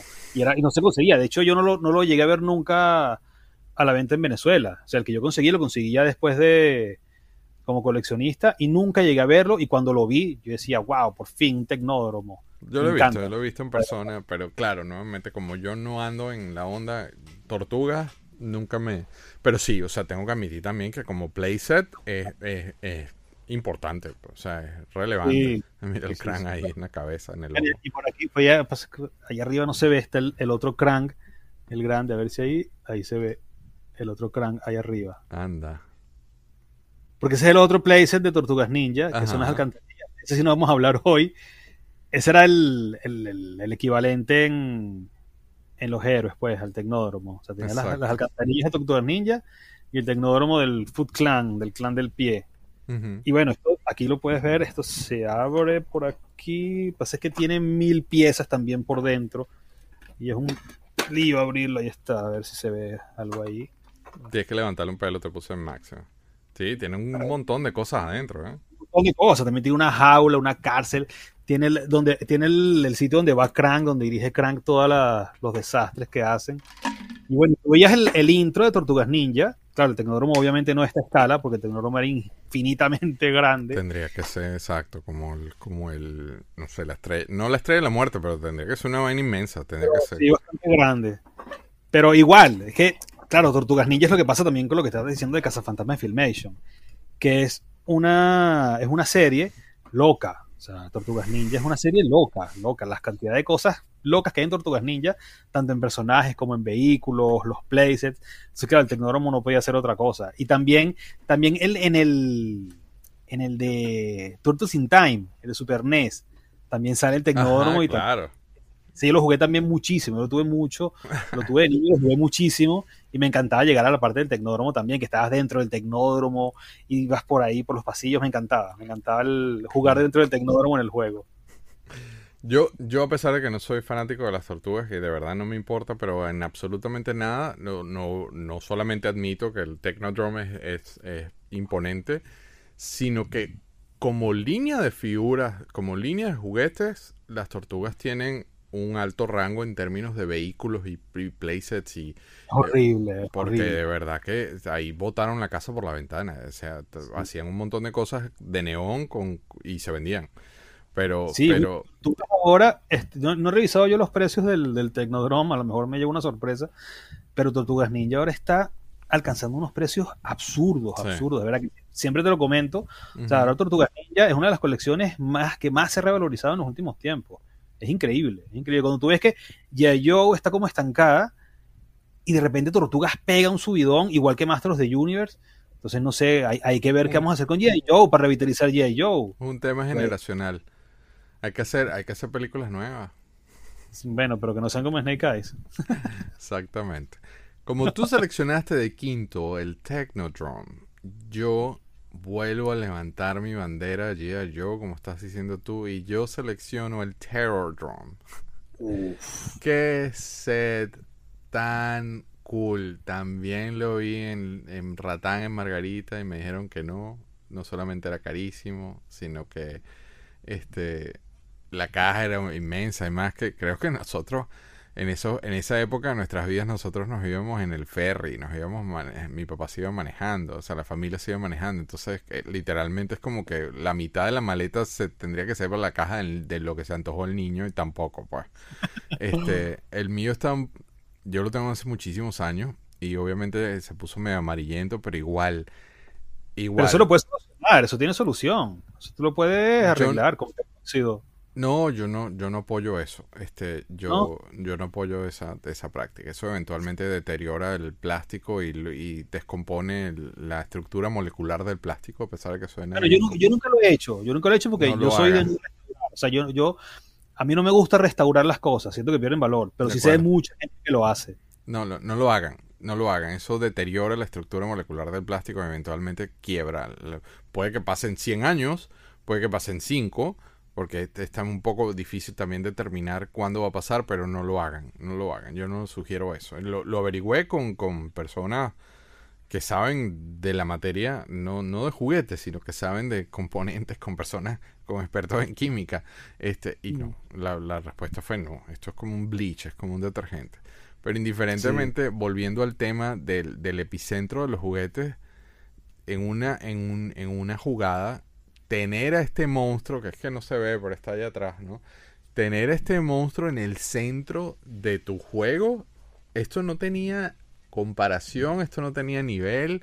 A mí me encanta porque de paso, como me quedé sin espacio de este lado, yo lo uso para meter cosas. Estas figuras yo no las tengo acá en, en las vitrinas porque no tengo espacio, entonces es una excusa maravillosa para empezar a comprar Tecno Vipers y empezar a hacer Army Building de Tecno Vipers, pues necesitas dos por silla, este... Todos los cobrajís abajo, todos los tanques cobrajís abajo repostando. Bueno, yo tengo los cobrajís en otro lado, afortunadamente, porque ahí no me caben, pero ves, este, estos los puse al lado del flag, porque obviamente van a hacer un ataque eh, marítimo. Es demasiado cool, aquí no hay nada que decir. El, el, el, te, el Tecno, el Terror Drum es demasiado cool y le da cuatro palos a tu Technodrome. no, bueno, a mí el Terror Drone me encanta también. O sea, de hecho lo tengo también. Está guardado. No creo que lo vaya a sacar pues, tampoco en mucho tiempo. Y me encanta. O sea, cuando yo, yo quería tener, de hecho, ya vamos a hablar de ese. Pero yo quería tener los tres playsets más grandes de G.I. Joe. También me sigue faltando uno. Y el, el Terror Drone me encanta, me encanta. Y además tiene el Firebat, tiene el, te trae un vehículo además. Sí. O sea, no, solamente, no solamente es el playset, el playset te trae aparte un vehículo y claro, con su piloto, que ya, ya solo la norma en G.I. Joe, pero que te traiga además un vehículo, que además el vehículo, para conseguirlo suelto aparte, es imposible. casi. Y el piloto, no- don't name Y el it. piloto ni te Sí, ni te yo sé. Ahí, los, ahí yo los tengo. ¿Cómo se llama? Ay, tengo un lapso ahorita. ¿Cómo es que se llama? Ahí, ahí se veía un poquito. ¿Cómo es que se llama? El, el- el- No me viene el nombre a la cabeza, pero es como el- lo que usan, las alitas esas que usas como un parapente. El que está allá arriba, mira. El, el parapente que está arriba. No es, un, no es un parapente, es como un flying device que lo usa el comandante en el opening de la película. Ah, sí, sí, sí, está, el- está Bubble Trouble, que es la burbuja, no, no, y está el otro que es más pequeño, ¿no? El que usa el comandante Cobra, mira, se ve allá arriba encima de- del, del Snake, de Armor. Eh, que usa el comandante Cobra en el opening, ahí está. Encima, Ah, bueno, ahí está ese, claro. No, me acuerdo del nombre. Y yo de por sí con los nombres soy malo Yo para también recordarlo. tengo lapsos ahorita, pero bueno, un dato que eso lo descubrí no hace mucho. En, cuando tú cierras las puertitas, tiene, eh, mira donde está Snake Cha- eh, eh, eh, Storm Shadow Shadow. abajo con, con Buzzard, creo. Este, cuando tú cierras esas puertas, queda como un cachito hacia afuera, ¿no? Que todo el mundo pensaba que era lo que se usa para abrir la puerta, pues resulta que está diseñado para guindarle, Eso para poner. pero queda sí. perfecto ahí, cabe ahí perfecto. Eso se lo. Bueno, eso es lo- como lo que pone también que, la- que, claro, que antes había salido el GIS y el GIS tiene el, el huequito para la gasolina. Y años después te sacan el Terror Drone y el Terror Drone viene con la, la manguera de la gasolina que encaja perfectamente en el, en el surtidor de gasolina del, del GIS. O sea, se ve como- que está hecho al detalle. No como dejaron el- nada. como el gancho freno del Sky Striker en, en- en- en el flag también. que, sí, sí, o sea, también. brillante, esta gente es brillante. Yo tengo un amigo en Michigan, ahora me acordé y no puse la foto, que él lo tiene, él lo tiene en display literalmente como sale en la caja. Tienen las, las figuras en la misma posición y él recreó la caja en... en- en- Esta, esta es una de las piezas más brutales de todos los playsets ever made, creo yo. Sí, sí. Terror Drone, te digo, a mí me encanta. Me encanta. Es uno de los míos favoritos también, sin lugar a dudas. O sea, es vintage, es gigante. ¿Qué más se puede pedir? Bien, vamos para el séptimo, no muy lejos de esta gente, son fam- familiares lejanos y aquí ya Juan Carlos enloqueció. Porque es nada más y nada menos. Oh, Saludos a Sergio Velázquez. Saludos a Sergio Velázquez, el Chirqui con este que lo vimos en el episodio de Messenger. Ahí se está armando el Juan Carlos con el Fortress Maximus. Mira, yo te tenía una foto ahí vintage porque yo no sabía si tú ibas a sacar eso. ¿Sabes qué? Yo, vamos a hacer esto que hacemos siempre.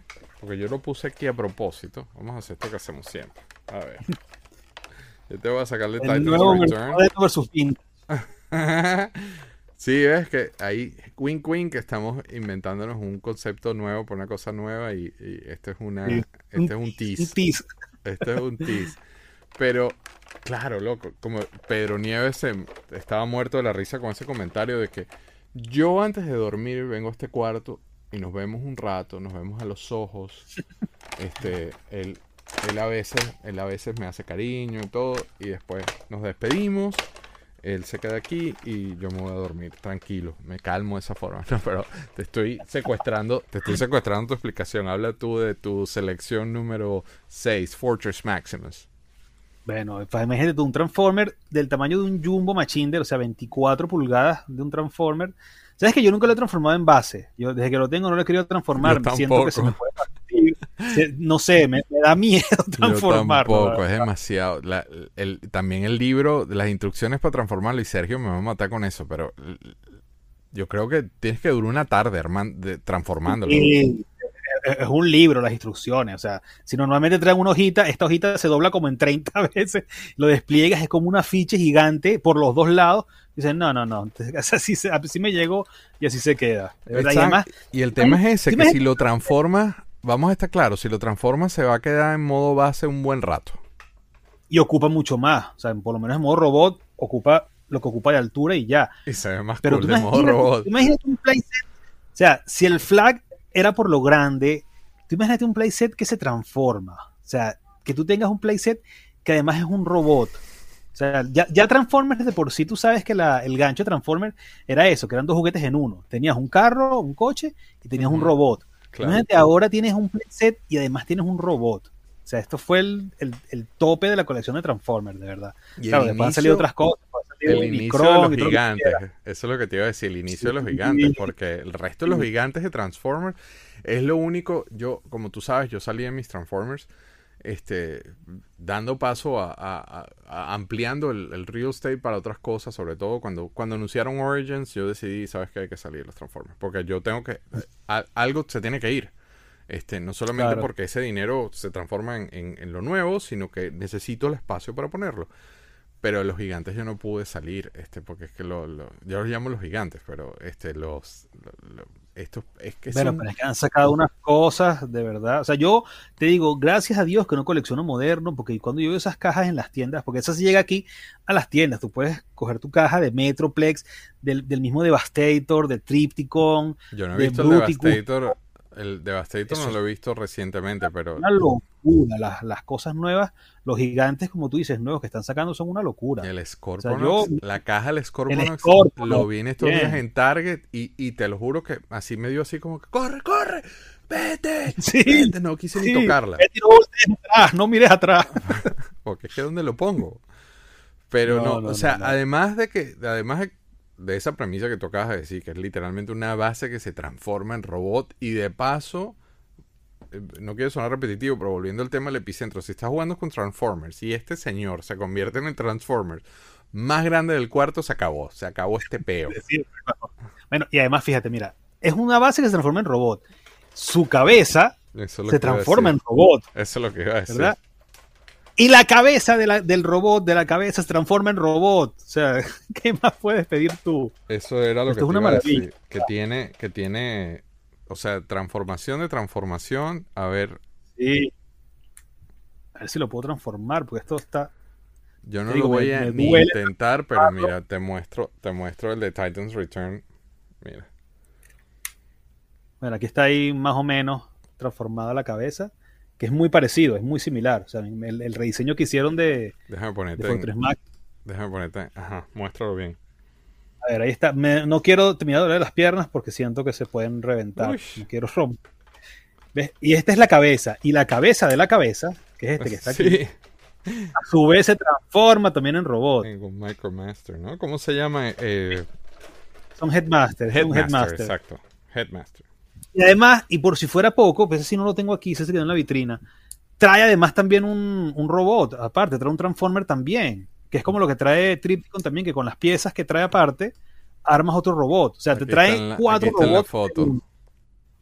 Ahí está, exacto, que está entre las piernas. O sea, cuando tú compras esto, estás comprando cuatro robots. Imagínate tú. Sí, este era el mega tío. Que igual, igual con el. Igual Tripticon, Metroplex, Scorpion. Eh, no, no te, you cannot go wrong uh, con uno de estos. No, O sea, para nada, para nada. El, el, el value, el, el, play value de, de, estos juguetes. Inmenso. inmenso, inmenso, de verdad. Pues, señores en la audiencia, perdimos a Juan Carlos. Como sabíamos, es que hablar de robots es como. Es muy difícil no perderlo. Mira. Y ya ahí se puso. está. A ver. No le llego. Un saludo a Sergio. Déjame ponerte en pantalla gigante para que la gente te vea, mira, en acción. Ahí está. Figuras de acción en acción. En acción con la figura. Ahí está, ya está. ¿Dónde está el Fortress? Aquí está el Fortress. Bueno, esa es muy buena elección como número 6. Este, perdón. Este sí te gusta, este sí estás de acuerdo, ¿verdad? Sí, claro. No, no, no. Yo estoy de acuerdo en todas las elecciones que hiciste, ¿eh? Sea, la curada fue difícil, pero estuve de acuerdo en todas las elecciones que hiciste. Mientras tú guardas al monstruo, yo voy a mi número 6, que son literalmente, aquí estoy no haciendo trampa, sino estoy uniendo dos sets en uno porque se complementan. Pero básicamente voy con Star Wars y Vintage y voy con el set de Hot, que son realmente esto esto fue un- eh, como negocio fue excelente negocio porque eran dos pedacitos de plástico con, unos con unos eh, agregados chiquitos. En términos de costos esta, a la gente le salió muy a, a Kenner le salió muy barato eso. Traía el prop droid obviamente y el turret. Pero eh, y por eso lo muestro de esa forma qué cool poder recrear la batalla de Hot sin, sin ánimos de sonar repetitivo de esa forma son dos bases tontas porque es una literalmente una base con unos arabescos ahí y obviamente el torre, pero pero esto es lo que sucede, o sea, en mi caso particular con el Imperio contraataca que que, que, que es mi película favorita de Star Wars, loco, ¿cómo, cómo no hago yo para llenarme de hielo y plástico de hielo? O sea, eh, para mí este set es otro nivel, es otra cosa. Como ven, yo mezclo vintage con modern, a mí no me importa. Este, eh, a mí me fascina eso, pero en mi, en mi base de re- en mi base de hot, en mi ataque de hot, en mi diorama de hot, está un modern Vader atacando a la base rebelde. Y nuevamente son dos sets pequeños realmente con pocos con pocas cosas que contemplar. No venían obviamente las figuras se venden por separado. Figure short separately saludos a Eduardo Vilá. Este pero eh, es que esto es perfecto man o sea para en mi caso yo estoy bias obviamente Star Wars Imperio contraataca desde chiquito eh, eh, haciendo sets para ver cómo fotografiarlos o ver cómo grabarlos esto esto a mí me transformó mi carrera, mi vida, mi infancia, todo, todo, todo. todo. Yo por eso lo tenía que poner en la lista en los primeros 10. las pr- los primeros 10 playsets de los que vamos a hablar, esto tenía que estar porque nuevamente mi, mi set de hot es algo que yo adoro, admiro y cada vez que puedo le tiro un, un Snowtrooper, cada vez que consigo uno. Yo sé que a ti te gusta también, cuéntame, co- co- comenta tú por, fa- por favor, no solamente yo. Pero a mí todos los precios de Star Wars me encantan. O sea, así de sencillo. De hecho, Star Wars yo creo que si no es la más, es una de las más de las colecciones que más playset tiene. Sea, sacaba playset y, y vintage. No estamos hablando solamente de moderno. Sí. Vintage. Saca- Sacaban el de la cantina, el de Tatooine, el de la- los dos de Hot, el de Dagobah, que también el Dagobah a mí me encanta también. el Claro, de- la el de casa de Yoda. Yoda. El del. Ahí se me fue el nombre, de la nave de los Yawa. El Suncrawler. El, el Suncrawler, exacto. es un vehículo. que- no, pero el de el playset que, que atrás trae el fondo de cartón que a ti no te gusta. Ah, sí. Es que cartón el yo, Suncrawler- yo con cartón yo sentía que me estaban robando. O sea, que no... que no- Bueno, la cantina, la cantina de Java, con el Sí. Snaggletooth azul. O sea, a mí, me- a mí los playsets de Star Wars, los vintage, bueno, y, y ni hablar de los que vamos a hablar más adelante de, de Retorno del Jedi. Sí. Ven, el y si alguien pregunta esas paredes de, de- esas paredes de azul de hielo que están atrás es una trampa que yo hice, o sea, lo combiné, es, son es de un de la pared de Game of Thrones, este hecha por Funko, eh, por Funko que quedó muy cool esa pared y yo la puse ahí porque bueno, me parece que cuando la vi dije fuck that. Venga, tres paredes de eso porque era perfecto para lo que yo estaba haciendo. Era el background perfecto para mis paredes de Hot, pero esa realmente es la pared de Game of Thrones. El muro de Wall. Sí. Eh, vamos con el número 7 y ay, papachongo. El número 7 de Juan Carlitos es esta vaina inmensa, loca de Sectars. Ah, la colmena. La colmena. ¿Sabes qué? Cuando yo empecé a coleccionar, yo no conocía Sectaurs. O sea, Sectaurs yo lo conocí ya revisando y decía, vamos a ver qué otras. Ya, ya tengo Masters of the Universe, ya tengo G.I. Joe, ya tengo Tortugas Ninja. ¿Qué otras series salieron en esa época, este, en los 80, de series oscuras así? Y conocí Sectaurs y me enamoré. Me enamoré de Sectaurs. Me encanta, me encantan las figuras, me encantan los vehículos. Creo que hablamos, no sé si fue en el de. En el de Holy Grails. en el de Holy Grails, exacto, que hablamos de, de, de Sectars. Me encanta, es una serie, mira, este es el mío. Pero esta vaina Me es un- encanta. eh, la foto no le hace justicia. Esto es gigante. No, la foto engaña. cuando yo compré eso, tú lo ves y dices, ay, es como un castillo Grayskull, debe ser, porque además este no, se- no, no se abre como el castillo Grayskull, el castillo Grayskull son dos, dos paredes, o sea, dos, dos piezas que se unen, esta es una sola, ¿verdad? Y el plástico es mucho más delgado y mucho más endeble que el del castillo Grayskull. Pero yo lo veo así y digo, bueno, es como medio castillo Grayskull.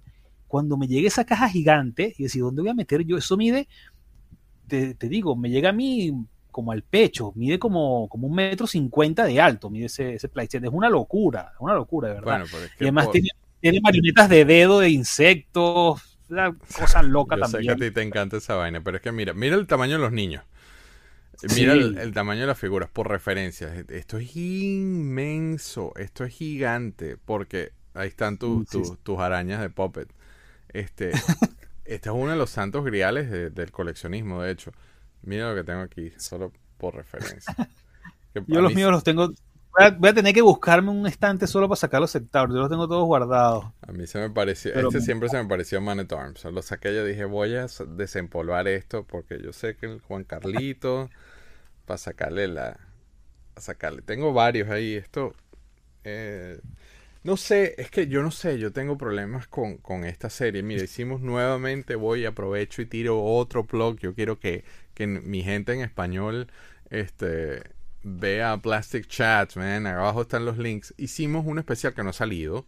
Este, con Jason Boonstra, donde Jason muestra todos los prototipos, este, es una locura, o sea, una locura, y, pero por ahí viene un especial de, de Sectors, todavía le falta un tiempito, pero en Plastic Chat va a tener un especial de Sectors y yo sé que a ti te va a gustar mucho. Pero bueno. Bueno, de- es la única, fíjate, claro, es una colección pequeña, pero me encanta tanto que es la única colección que, lo- que logro tener completa. O sea, el sector la tengo completa con todo, con todo. Logré tener todos los vehículos, armas, figuras, el playset, todo. Me encanta la.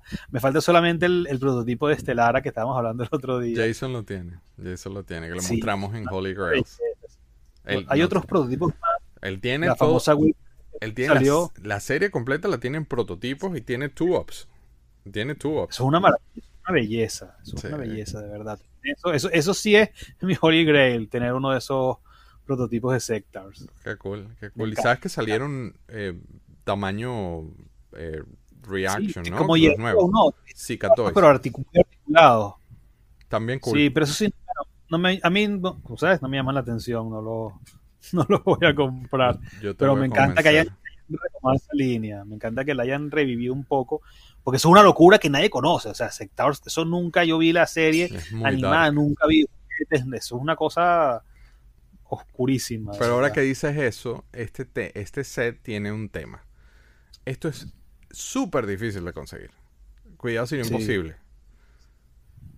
Sí, sí, sí, se- sí, es muy difícil. Se hizo en cantidades muy limitadas, este, no, no fue así- no fue el Castillo Grayskull que había miles de miles de miles, este, no fue una línea que se, que se licenció y se hizo en otros países eh, por miles y miles de miles, y, y- y de paso el tema del tamaño, ¿dónde guardas tú esta vaina? Porque esto es inmenso. Además que no se, no se pliega, no se pliega. Por ejemplo, el flag, cuando tú lo desarmas, el flag, claro, es un poco más pequeño, vamos a decir que, que- que no ocupa tanto espacio como armado. Pero es que el Hive no lo puedes desarmar, el Hive es así como lo ves. O sea, el Hive, la caja es de ese tamaño, o sea, él viene en una caja de ese tamaño. Es desarmable y pues, imagínate tú. cuando yo lo conseguí. Otra de esas locuras también mías, conseguir ese, ese ¿Dónde lo conseguiste? también. Con un cambio, con un cambio hacio afuera. Con un cambio Ah, pero con- alguien afuera, no en Venezuela, ¿no? Pero yo jamás he visto No, en no, Venezuela. no, Venezuela no. Pasa que es eso que tú, claro, tú dices, bueno, tengo estas cosas, vamos a ver si a la gente afuera le interesa. Entonces te ofrecen este tipo de locura y yo no lo voy a dejar pasar. Así de sencillo. Ah, huevo. Vamos ya en la hora y media y todavía falta un montón, pero ya, vamos con todo. Este no lo voy a picar en varios No, episodios. vamos bien, vamos bien, vamos bien. Yo voy con mi número 7, que también le tengo muchísimo cariño porque es la casita de los Ewoks. A mí me fascina, me fascina este set. Es relativamente sencillo porque son tres arbolitos con una base, con unas baranditas que son un fastidio de conseguir si no las tienes. Pero, este, ya repetitivo, no me importa. Nuevamente el epicentro. Si tú vas a hacer tu batalla de Endor, o si tú vas a jugar con tus ositos, es literalmente imposible que no tengas este, este set en el medio. Este, eh, como tú decías, mira, Star Wars yo creo que es el, el papá de, de cómo el que empezó a dar la cátedra de cómo hacer los sets eh, apropiados, de cómo darle en la madre. Conozco una coleccionista que no le gusta salir en cámara desafortunadamente, y mucho menos que muestren sus cosas, que tiene el prototipo de este Uh. set que no es de plástico. El diseñador lo hizo con unas ramitas del patio de su casa y, y ella lo tiene conservado, lo, lo mandó a...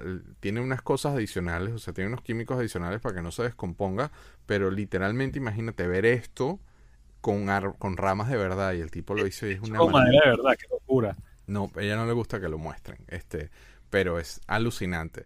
Este set es muy cool, solo a modo eh, em, eh, a modo de referencia lo pongo acá, pongo la, el- la foto de la caja porque es que, mira, traía un montón de action features, o sea, no solamente las piedras, era, era, ah, yo, yo me lo disfruté.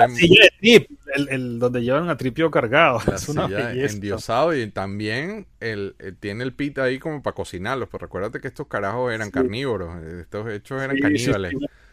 Siempre dicen que qué habrá pasado con esos Stormtroopers, de los, los, que, los cascos que ellos tienen ahí, ¿dónde están esos O sea, Stormtroopers? los almorzaron. Pero Sí. Kenner, por supuesto, en, en- como todos los jugueteros inteligentes, rehusaron el playset. Este no lo tengo y lo tengo en, te- en mi pocket list de cosas que necesito. Y lo sacaron después con la línea de Robin Hood y es literalmente el mismo set. Este, pero ahora es el bosque de Sherwood. Solo a modo de, de- solo a modo de dato a que no sabías, Ricky León. Este, ay, coño, tengo que agregar en este programa el, el, el Tutsi de, de Mortal Kombat de que no sabía. Pero el. Bueno, pero ¿sabes qué? esa línea entera de Robin Hood son puros repaints, son puros remolds, no todos. figuras, No todos, no todos, no todos. tiene que ser de Superpowers, de Star Wars, Sí. es una locura esa línea de. Robin Hood. El, el Fryer es, es un Gamorrean Guard, pero con una cabeza distinta. Bueno, y, Robin, y Robin Hood es un flecha verde de Superpowers. Sí, sí, es un combinado. Pero esa serie es muy cool. Yo no lo tengo, yo no la tengo completa, pero la estoy armando porque de paso no vale nada. Entonces, No es este, nada, no vale nada. Sacando yo tengo las figuras. Yo tengo todas las figuras, pero no tengo el playset todavía. Y no, y no creo que lo vaya a tener, pero bueno. yo igual, yo tengo todas las figuras, de hecho las tengo on punch, mint on card, graduadas y todo. Este era, era un mega peg warmer en su época, no, la gente no funcionó muy bien, las figuras eran un pelo más grandes, pero tienen su magia, a mí me gustan, a mí me gusta. Un saludo a Carlos Barón, que I know that he loves that. En- vamos al número 8 para darle velocidad a esto. Y ajá. Turururu, turu. Hablando de Bobby, Robert Barbieri, saludos a Robert Barbieri. Ajá, la casa de bomberos de los Ghostbusters fue tu selección número 8 y obviamente esto es un mega playset exageradamente cool. Tiene un montón de cosas, obviamente, Real Ghostbusters, este, e- este, este set, ahí, yo me estoy eh, colando en tu explicación, pero este set es muy cool, es muy cool. Es muy cool, muy, muy cool. Y además te trae adentro, te trae la, el contenedor donde ellos guardan los fantasmas adentro cuando, cuando los capturan. Te trae las oficinas, te trae todo, la puerta por donde entra el Ecto 1. Nada más tú puedes recrear eso, que se abre la puerta y salga el Ecto 1 de la, de la estación de bomberos. Eso es una maravilla, de verdad. Ese es el de Playmobil. Ese es el de el de Lego. Playmobil. El de Playmobil, pero está brutal. Yo te Es cuento que el Playmobil, los playsets de Playmobil no, no tienen nada que envidiarle a nadie. No, no, bueno, pero es que Playmobil, o sea, si, si un día podemos hacer un programa de Playmobil, aparte, ¿sabes que Playmobil es la línea de juguetes más grande del mundo y de la historia? Plomo, Por encima plomo, de Star por encima de todo. O sea, Playmobil es una locura también. Y aquí, plomo, aquí en España hay ferias, hay clubes, hay de todo de Playmobil. plomo eso aquí es- Y, ese, y te digo, yo porque tengo el, el de el de Kenner original, eso es una belleza, es una belleza. Tú sabes que a mí, yo siempre he recomendado eso, pero en Playmobil, este, la escala es casi perfecta para G.I. Joe. Entonces yo lo usaba Sí. muchísimo. Yo usaba muchas cosas de Playmobil con G.I. Joe. Este, y estoy cazando, porque no lo agarré cuando salió, pero como tengo de la línea Reaction, tengo eh, los de Volver al Futuro, estoy cazando el DeLorean que sacó Playmobil porque le queda, le queda perfecto en tamaño. Buenísimo ese DeLorean, ese DeLorean es una maravilla. Y ahora viene, va- van a sacar el- la van de la A-Team, de los magníficos también. Viene el, el Enterprise de Star Trek, vienen unas cosas, unas locuras en Playmobil, porque sabes que Playmobil, eh, Lego lo salvaron las licencias, ya no fuimos para otro lado, no importa. A Lego lo salvaron las licencias, Lego está a punto de la quiebra y llegó Star Wars y salvó a Lego. Bueno, con Playmobil pasó lo mismo. Playmobil no usaron nunca licencias, ellos estaban negados completamente a las licencias. Se muere el fundador de Playmobil, ¿verdad? Y la gente que toma la, compañía de Playmobil en Alemania. Dice, pa'l carajo. Eh, Playmobil estaba también en quiebra, ya Geobra, que era la, es la, fabricante, estaban también casi en quiebra, a pesar de que Playmobil en Europa es la mayor vendida, pero claro, Playmobil fuera de Europa es casi desconocido. Entonces decían, mira, vamos a abrirnos las licencias. Entonces empezaron, la primera que tuvieron fue esta, la de Casa Fantasma, la de Ghostbusters, que es una maravilla, una maravilla. Yo estoy, o sea, no tienes idea, he estado a punto de darle a comprar, pero me, me detengo para comprarla. Esa es de mi hijo, porque yo se la regalé, se la usa en el cuarto y no sé qué, él no le para bola, pero... Entonces, claro, si le compré eso, le compré los Ghostbusters y todo. Yo te he hecho un cuento personal. Hay un set que yo tengo guardado, no estaba preparado para esto este, que yo tengo guardado, que es un set, lo, lo, conseguí después con caja y todo, que es un set de televisión, que trae cámaras, trae un boom mic en, el, en las animaciones de, lo usamos en las animaciones de Plastic Chats, yo quise que, que se usara en el stop motion a propósito, porque ese set, a mí, yo estaba muy pequeño, mi mamá me fue a visitar a una amiga, y, y, yo andaba con ella, entonces la amiga dijo, ay, yo tengo unos juguetes ahí que eran de su hijo, que era mucho mayor que yo, y te lo voy, para que no te aburras, toma. Y me trajo ese set de televisión. Este, y literalmente, yo tenía unas figuras conmigo de Star Wars y yo, eh, literalmente fue cuando se me ocurrió de que, pucha, yo puedo recrear la escena y hacer la escena y desde, desde ese momento yo dije, yo voy a ser director de televisión. gracias a, un set de Playmobil. O sea, si hacemos un especial de Playmobil, me anoto de frente eh, porque tengo varias cosas ahí cool que mostrar. Este, y sobre todo ese cuento, pues que ya lo quemé, pero bueno, ni modo. Bueno, parece que Playmobil, ¿sabes que Playmobil, en, te digo, en España es una locura? Y cuando yo viajaba, cuando era niño, en Venezuela no se conseguían Playmobil. Y yo cuando viajaba a España en vacaciones, yo lo que hacía era pedir puro Playmobil para poder llevármelos a Venezuela, para poder tenerlos. Porque eso era, o sea, tú veías aquí aquellas bellezas que hay, el barco pirata. sí, sí. Y ellos también, ellos tienen unas cosas también extrañas a veces. Este, como, como, como. Es que es muy grande. Una vainas religiosas también. Tienes que decir el, el, arca de Noé. Unas vainas que yo digo, ¿what? Sí, bueno, y, también está la parte para niñas, también está el pre-infantil. Tienen, es que es una colección. Te digo, no puedes coleccionar Playmobil. O sea, tu Playmobil compras las cosas que te guste pero no intentes coleccionar Playmobil. No, no, te quiebras, te quiebras. O sea, completar Playmobil es imposible. Completar Playmobil es imposible. Yo tengo cajas y cajas y cajas llenas de Playmobil, que no sé qué voy a hacer yo en mi vida con eso. Porque no creo los espaciales, no, déjalo. Vamos a hacer un programa de Playmobil. Dale, plomo, plomo. Dale, anotado. Un programa de Playmobil. Voy con mi selección número 8, menos que quieras algo más que agregar sobre la, la casa de bomberos de los cazafantasmas. Eso, que compren la de Playmobil que vale la pena exactamente igual que la de Bueno, con la versión yo tengo los dedos así, con la, no los tengo en la mano, pero este, porque están me da miedo inclusive meterme detrás de la pantalla y agarrarlos, pero eh, tengo así los dedos cruzados de que la, la, esta nueva saga retro que están haciendo, que saquen ese playset. Ojalá.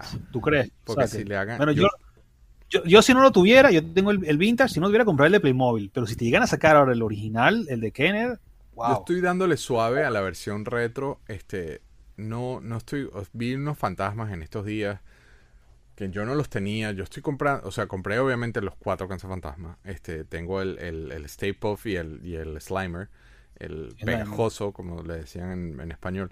Pero em, no, no, no, estoy yéndome a completes, ¿no? Hay ya varios fantasmas afuera. Eh, pero si sales a casa, yo ahí no. Yo sé que voy a caer. Yo sé que voy sin anestesia. Voy con el, una que me robé de tu lista. ¿Ah, sí? Sí, me la robé de tu lista, pero yo tenía que ponerla. este No porque no esté de acuerdo, sino me la robé con mucho gusto. Pero mi selección número 8 es nada más y nada menos que el Castillo Grayskull. Este, nuevamente, los, los sets de Juan Carlos no significan que no me gusten a mí ni viceversa. O sea, literalmente acá estamos en perfecto acuerdo de los dos de que nos gustan los sets.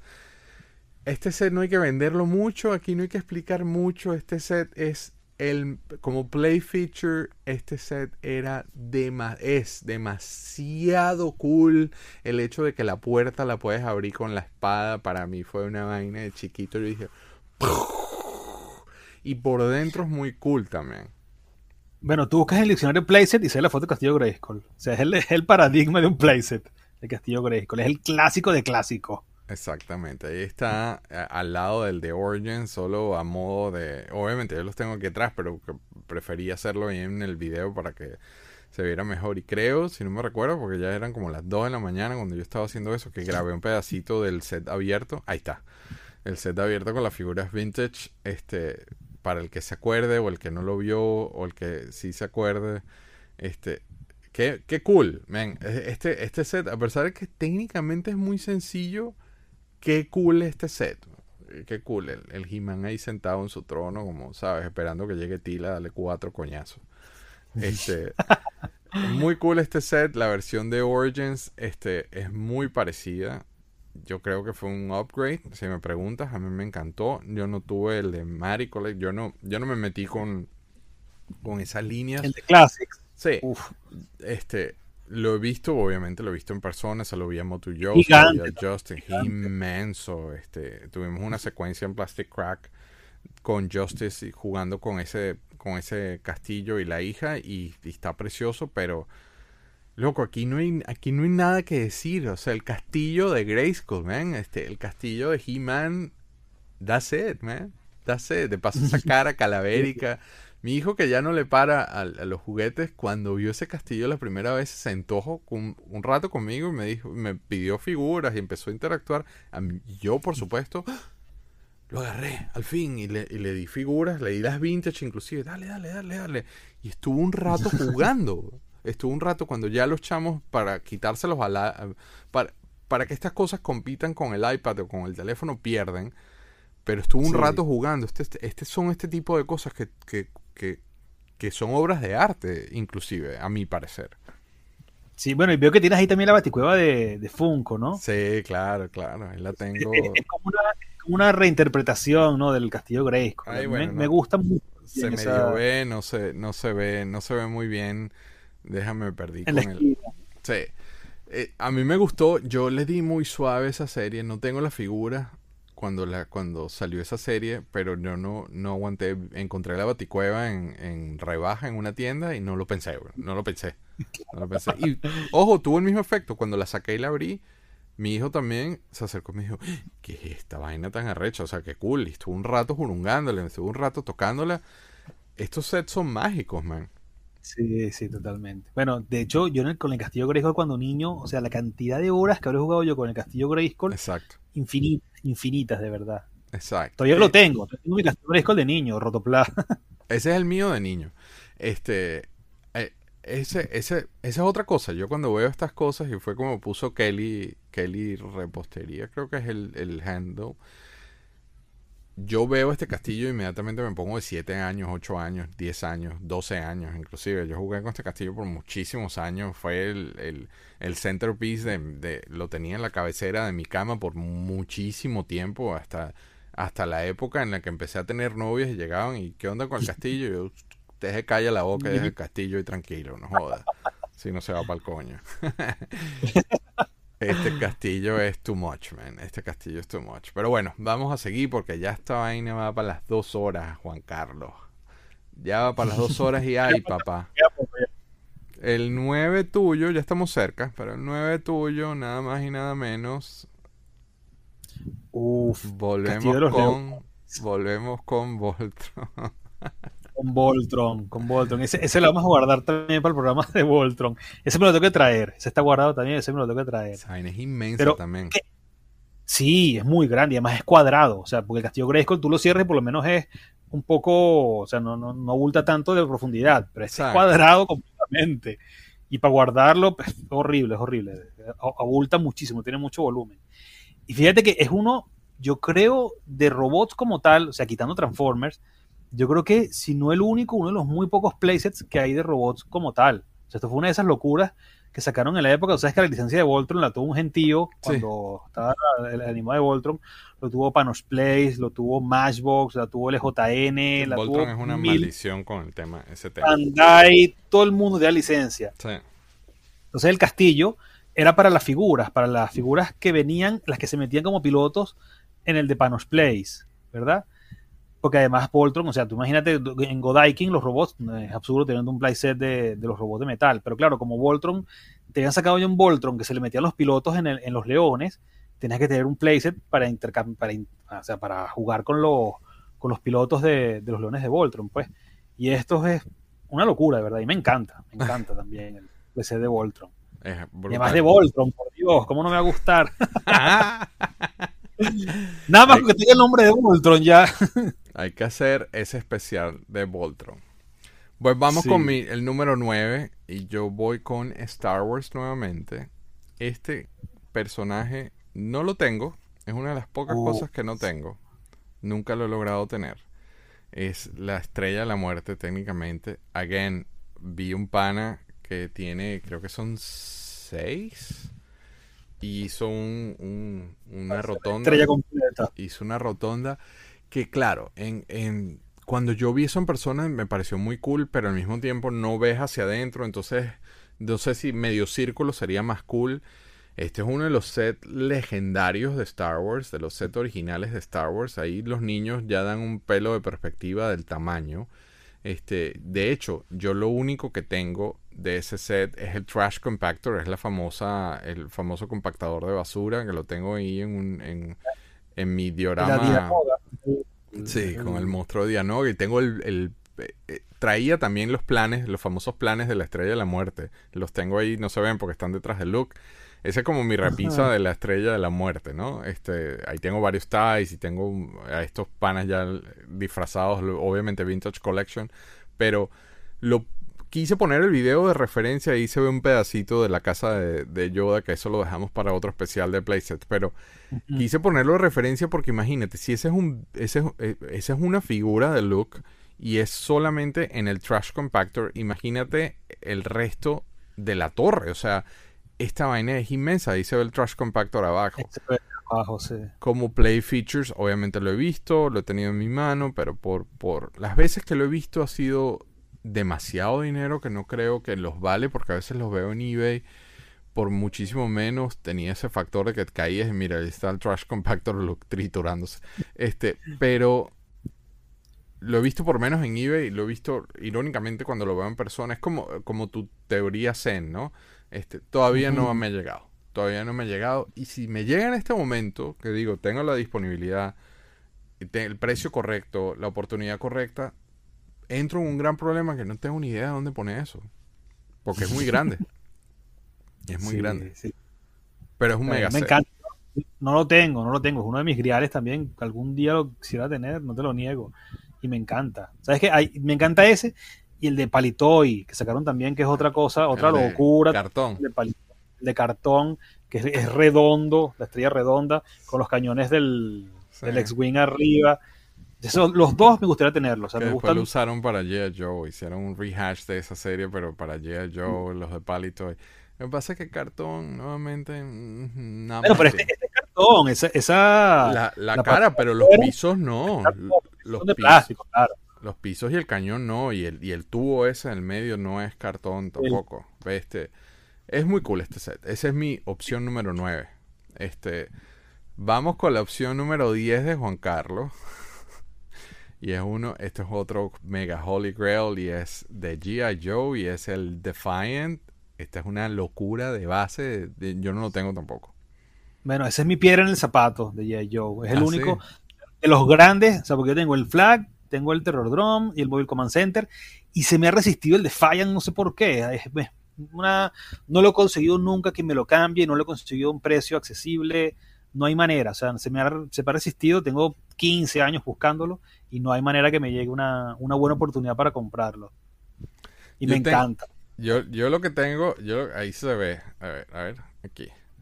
El Crusader. El Crusader. Que yo con es- o sea, desde que tengo el Crusader, yo me quedé así como que, ok, está bien. No, esto- yo lo- yo lo- a, mí me pasó, a mí me pasó al revés. Yo conseguí el Crusader y dije, no, pero esto no es el Defiant. Yo pensé que consiguiendo el Crusader me iba a bajar un poco, pero no, al contrario. me aumentó más. Esto es inmenso, Juan Carlos. ¿Tú lo has visto en persona? No, nunca, nunca. Esta vaina es inmensa. Es inmenso. Es muy grande. Este, eh, yo no lo he visto en un precio decente. No sé, nunca, nunca, igual que tú, Zen, con eso. Yo estoy tranquilo. Algún día eso va, algún día eso va a caer. Pero no me estoy muriendo porque no lo tengo tampoco. aquí hay un cuento, aquí hay una página muy famosa de, de compra y venta tipo eBay, que es todo colección. Un día, es un cuento entre los coleccionistas de aquí, este, alguien publicó nave espacial, como en 50 euros, una cosa así, y era el de Fallan completo. Eso fue, una novela, ese de Fallan en esa página. Al final alguien lo compró por ese precio, pero, o sea, que tú entres un día en la mañana a revisar la, por lo 50 euros. 50 euros consiguieron el, Fallan. O, 50 o cerca, pero fue una cosa así absurdo el precio. Sí, la figura, la figura vale como 200 dólares. sí. O sea, la figura que venía con el set, solo. Sí, sí, sí, sí, sí. Sí, no, no, no. Es, que y conseguirlo completo es muy bueno. Y, también está el payload del, astronauta, que también vale otro montón de dinero porque no es el mismo payload que trae el Crusader, es otro color, este es amarillo, el otro es rojo. Eso es una locura también. Nada más, es que nada más el micrófono del hardtop te lo venden aparte, como en 100 dólares también. el, original. El original. Una locura, una locura, de verdad. Pero ese set es una, o sea, nuevamente eh, ya G.I. Joe estaba en otro nivel, ya habían sacado el flag, querían mantener, o sea, nuevamente revitalizar las, la, con otro juguete aspiracional, revitalizar la línea, lo cual lo lograron con este monstruo de cosas Cobra nunca tuvo actividades terroristas en el espacio, entonces fue un poco cuestionado. Entonces, ¿para qué van estos niños a gastar el dinero de los que pagan impuestos en el espacio si Cobra, el enemigo no está allá arriba? Pero este, este es uno de los santos tiene, Tiene que levantarlo entre dos niños, o sea, un solo niño no puede levantarlo. Esa vaina es inmensa, esa vaina es inmensa. La base sola es inmensa. Pero bueno, ahí está, por eso G.I. Joe es una de las líneas más alucinantes del juguete en la historia. Y esta es tu selección 10 y con esto cierras tu lista, así que date ahí con un closing speech. Bueno, ¿de qué? ¿Del, ¿De la lista o del Defiant? Del, ambos, si quieres. No, del Defiant lo que te iba a decir, que es que yo creo que lo que hicieron fue intentar, pues sabes que la línea de 12 pulgadas de G.I. va al espacio, entonces te venden también, está el módulo lunar, está el, cohete, no sé si sacaron el, Eagle, el módulo Eagle, el Saturno 5, no me acuerdo. sé que sacaron varias cosas de, de las aventuras en el espacio. Y esto fue yo creo que un poco también como para retomar esa, esa parte que habían sacado, esa línea, esa sublínea de yo de 12 pulgadas, del original.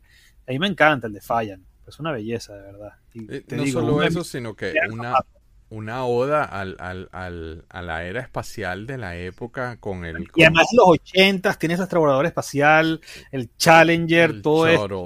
Exacto, los shuttles que, que, tenían ese sistema de propulsión de que una ya no era el cohete Apolo, ¿no? El cohete grande que después soltaba el módulo, sino era un avión, una cosa que lucía como un avión que llegaba al transbordador, el transbordador se despegaba, entonces también reflejaba un poco la época en la que, en la que se estaba viviendo y el poderío. Esto, eh, o sea, yo que los entrevisté a todos los involucrados en, en la creación de esta, de esta fase de G.I. Joe, tipos muy nacionalistas, tipos muy orgullosos de los, de, del país, tipos muy orgullosos de, de, la cultura como tal, y ellos trataban de reflejar de que, ¿sabes? Somos, we're American and proud, and this is G.I. Joe, the real American hero, y que se joda todo el mundo, o sea, eh, esto es un nacionalismo nice, a mi parecer. Porque yo le comenté eso a Kirk Bosigian y me dijo, este, a la orden. Así me respondió a tus órdenes porque jugaste con esa línea tan brava. Entonces, este fue tu versión 10. ¿Quieres despedir tu, tu versión, tu, tus 10 playsets de esta primera versión de playset o haremos otro episodio de playset antes de que yo diga mi número 10? Eso, o sea que estos son, yo elegí los que a mí más me gustan pero no quiere decir que son los únicos que a mí me gustan. O sea, hay muchos más. De hecho, aquí atrás, por eso digo, aquí, no, allá. Me vuelve loco la cámara. Ahí, esos que están ahí, allá. Claro. el y nunca me hablaste de la tumba de Munra. Sí, dejamos para el próximo. Esos dos que están allí, la tumba de Munra y las, las alcantarillas de Tortugas Ninja, esos van para el próximo. Y la tienes ahí metida en tu caja y entonces Eduardo Méndez Fuentes en este momento está pegando alaridos ahí en la casa y diciendo, ¡No! Ya, po. Este, sí, nuevamente, estos no son los 10 más, este, simplemente son los 10 primeros con los que quisimos hablar. Esta es la versión de, antes de que yo entre al décimo, pero palabras de, de cierre del playset, antes de que entremos en la fase de despedida, ya pisando las dos horas del episodio. Sí. Bueno, nada, eso, que los playsets son la, la corona, el, tope de una línea, de verdad. O sea, yo creo que el, el, la mejor inversión que uno puede hacer cuando colecciona una línea es tener el playset de esa línea, de verdad. Y además se revalorizan siempre muchísimo, muchísimo. o sea, no, no, es una cosa que, que, pase desapercibida, pues. Es así. Este, yo de décimo selección fue, yo dije, ¿a quién dejo por fuera? Porque hay tantas cosas que no sé, que, quise mencionar. Sobre todo siendo coleccionista de Star Wars y de Yeah Joe, traté de que no se apoderaran de la lista. Pero dejé uno que no necesariamente es de figuras de acción, pero que yo personalmente, a modo muy, muy, muy personal. Jugué horas, así como tú dices, el Castillo Grayskull, jugué horas y es el garaje de Fisher Price. Yo duré horas jugando con esta vaina y esto, esto eh, sobrevivió generaciones de generaciones porque obviamente cuando me lo compraron era un niño muy pequeño, eh, típico de jugar con Fisher Price, pero esto se convirtió eventualmente en la base de Cobra esto era, eh, la, eh, fue en una época una, una estación rebelde de la Guerra de las Galaxias. He-Man tenía como que un ala parte del castillo. Este señor iba de, de, generación en generación hasta que no sé, en una de esas que, que no estuvimos en Venezuela y regresamos, yo más nunca lo vi. Y no sé qué pasó con ese playset inmenso. La base era como de cartón madera, plástico duro, Fisher Price es otro, es otra de esas líneas de juguete legendarias. Este no le di crédito a la persona, lo voy a tener que poner que no le puse los créditos al quien hizo el video, pero bueno, ahí lo, lo pondremos en, en los comentarios. Esto, esto lo agarré de YouTube. Este, ¿tú, ¿Tú tenías esta vaina de Fisher Price? No, no, no, no. Yo de Fisher Price, si, si tuve Fisher Price, tenía el avión y tenía el, el autobús escolar y me encantaba. Ah, el autobús amarillo, yo lo tengo, no, amarillo, Sí, sí, sí, yo tengo varias cosas. Es una de esas líneas este, que son anti todo. O sea, tú, tú lanzas un playset de ese Fisher por la ventana y cae, cae, abajo y que no le pasa nada. Yo, todavía, tengo, yo todavía tengo la granja. De hecho, mi papá me trajo la granja en estos días y yo, ah, qué cool, gracias, pero no me trajiste de las otras cosas, porque todavía tengo juguetes allá. Este, y él, y él estaba picado y bueno, no le paraste bola a la granja. Y yo recuerdo esa granja cuando tú eras chiquito, y yo sí le paré, pero, pero, por ejemplo, yo tengo allá todavía un montón de, de Star Wars de 12 pulgadas. Este, coño, me hubiese traído mi... Entre la granja de Fisher Price y 12 pulgadas. Pero igual, bueno, pero él le pareció, él lo vio y como que también se reconectó, se acordó de yo jugando con esa granja chiquito, entonces Fisher Price es otro de los grandes. Sí. Bueno, ¿sabes qué? Yo tengo uno de los grandes arrepentimientos. Yo una vez, este, en una de las cacerías, en una de las miles, conseguí un playset de Plaza Sésamo, de Sesame Street, que es de Fisher Price, que trae los edificios y todas las figuras, el que sale, no me acuerdo, el que sale de la... Se, deja rechísimo. El tobo de basura y todo. Yo lo tuve en mis manos completo. No, pero esto es Fisher Price, eso es para niños. Yo no voy a coleccionar Fisher Price y lo dejé pasar. Y te digo, y todos los días me arrepiento de no haberlo comprado. Claro.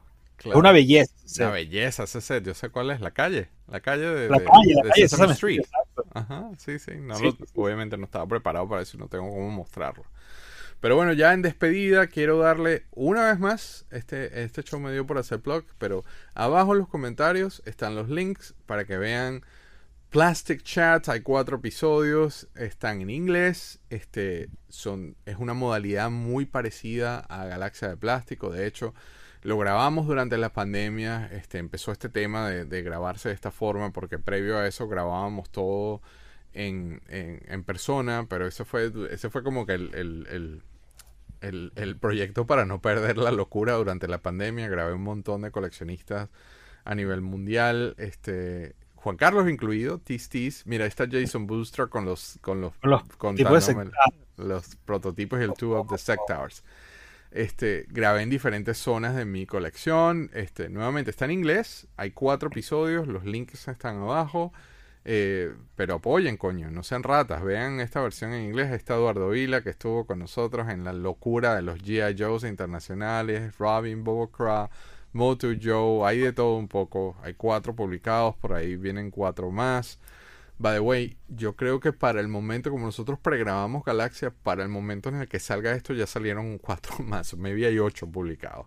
También aprovecho y le hago un plug a Plastic Crack, que es la nave nodriza, la que empezó todo esto. Es nuestra serie documental que está en Amazon.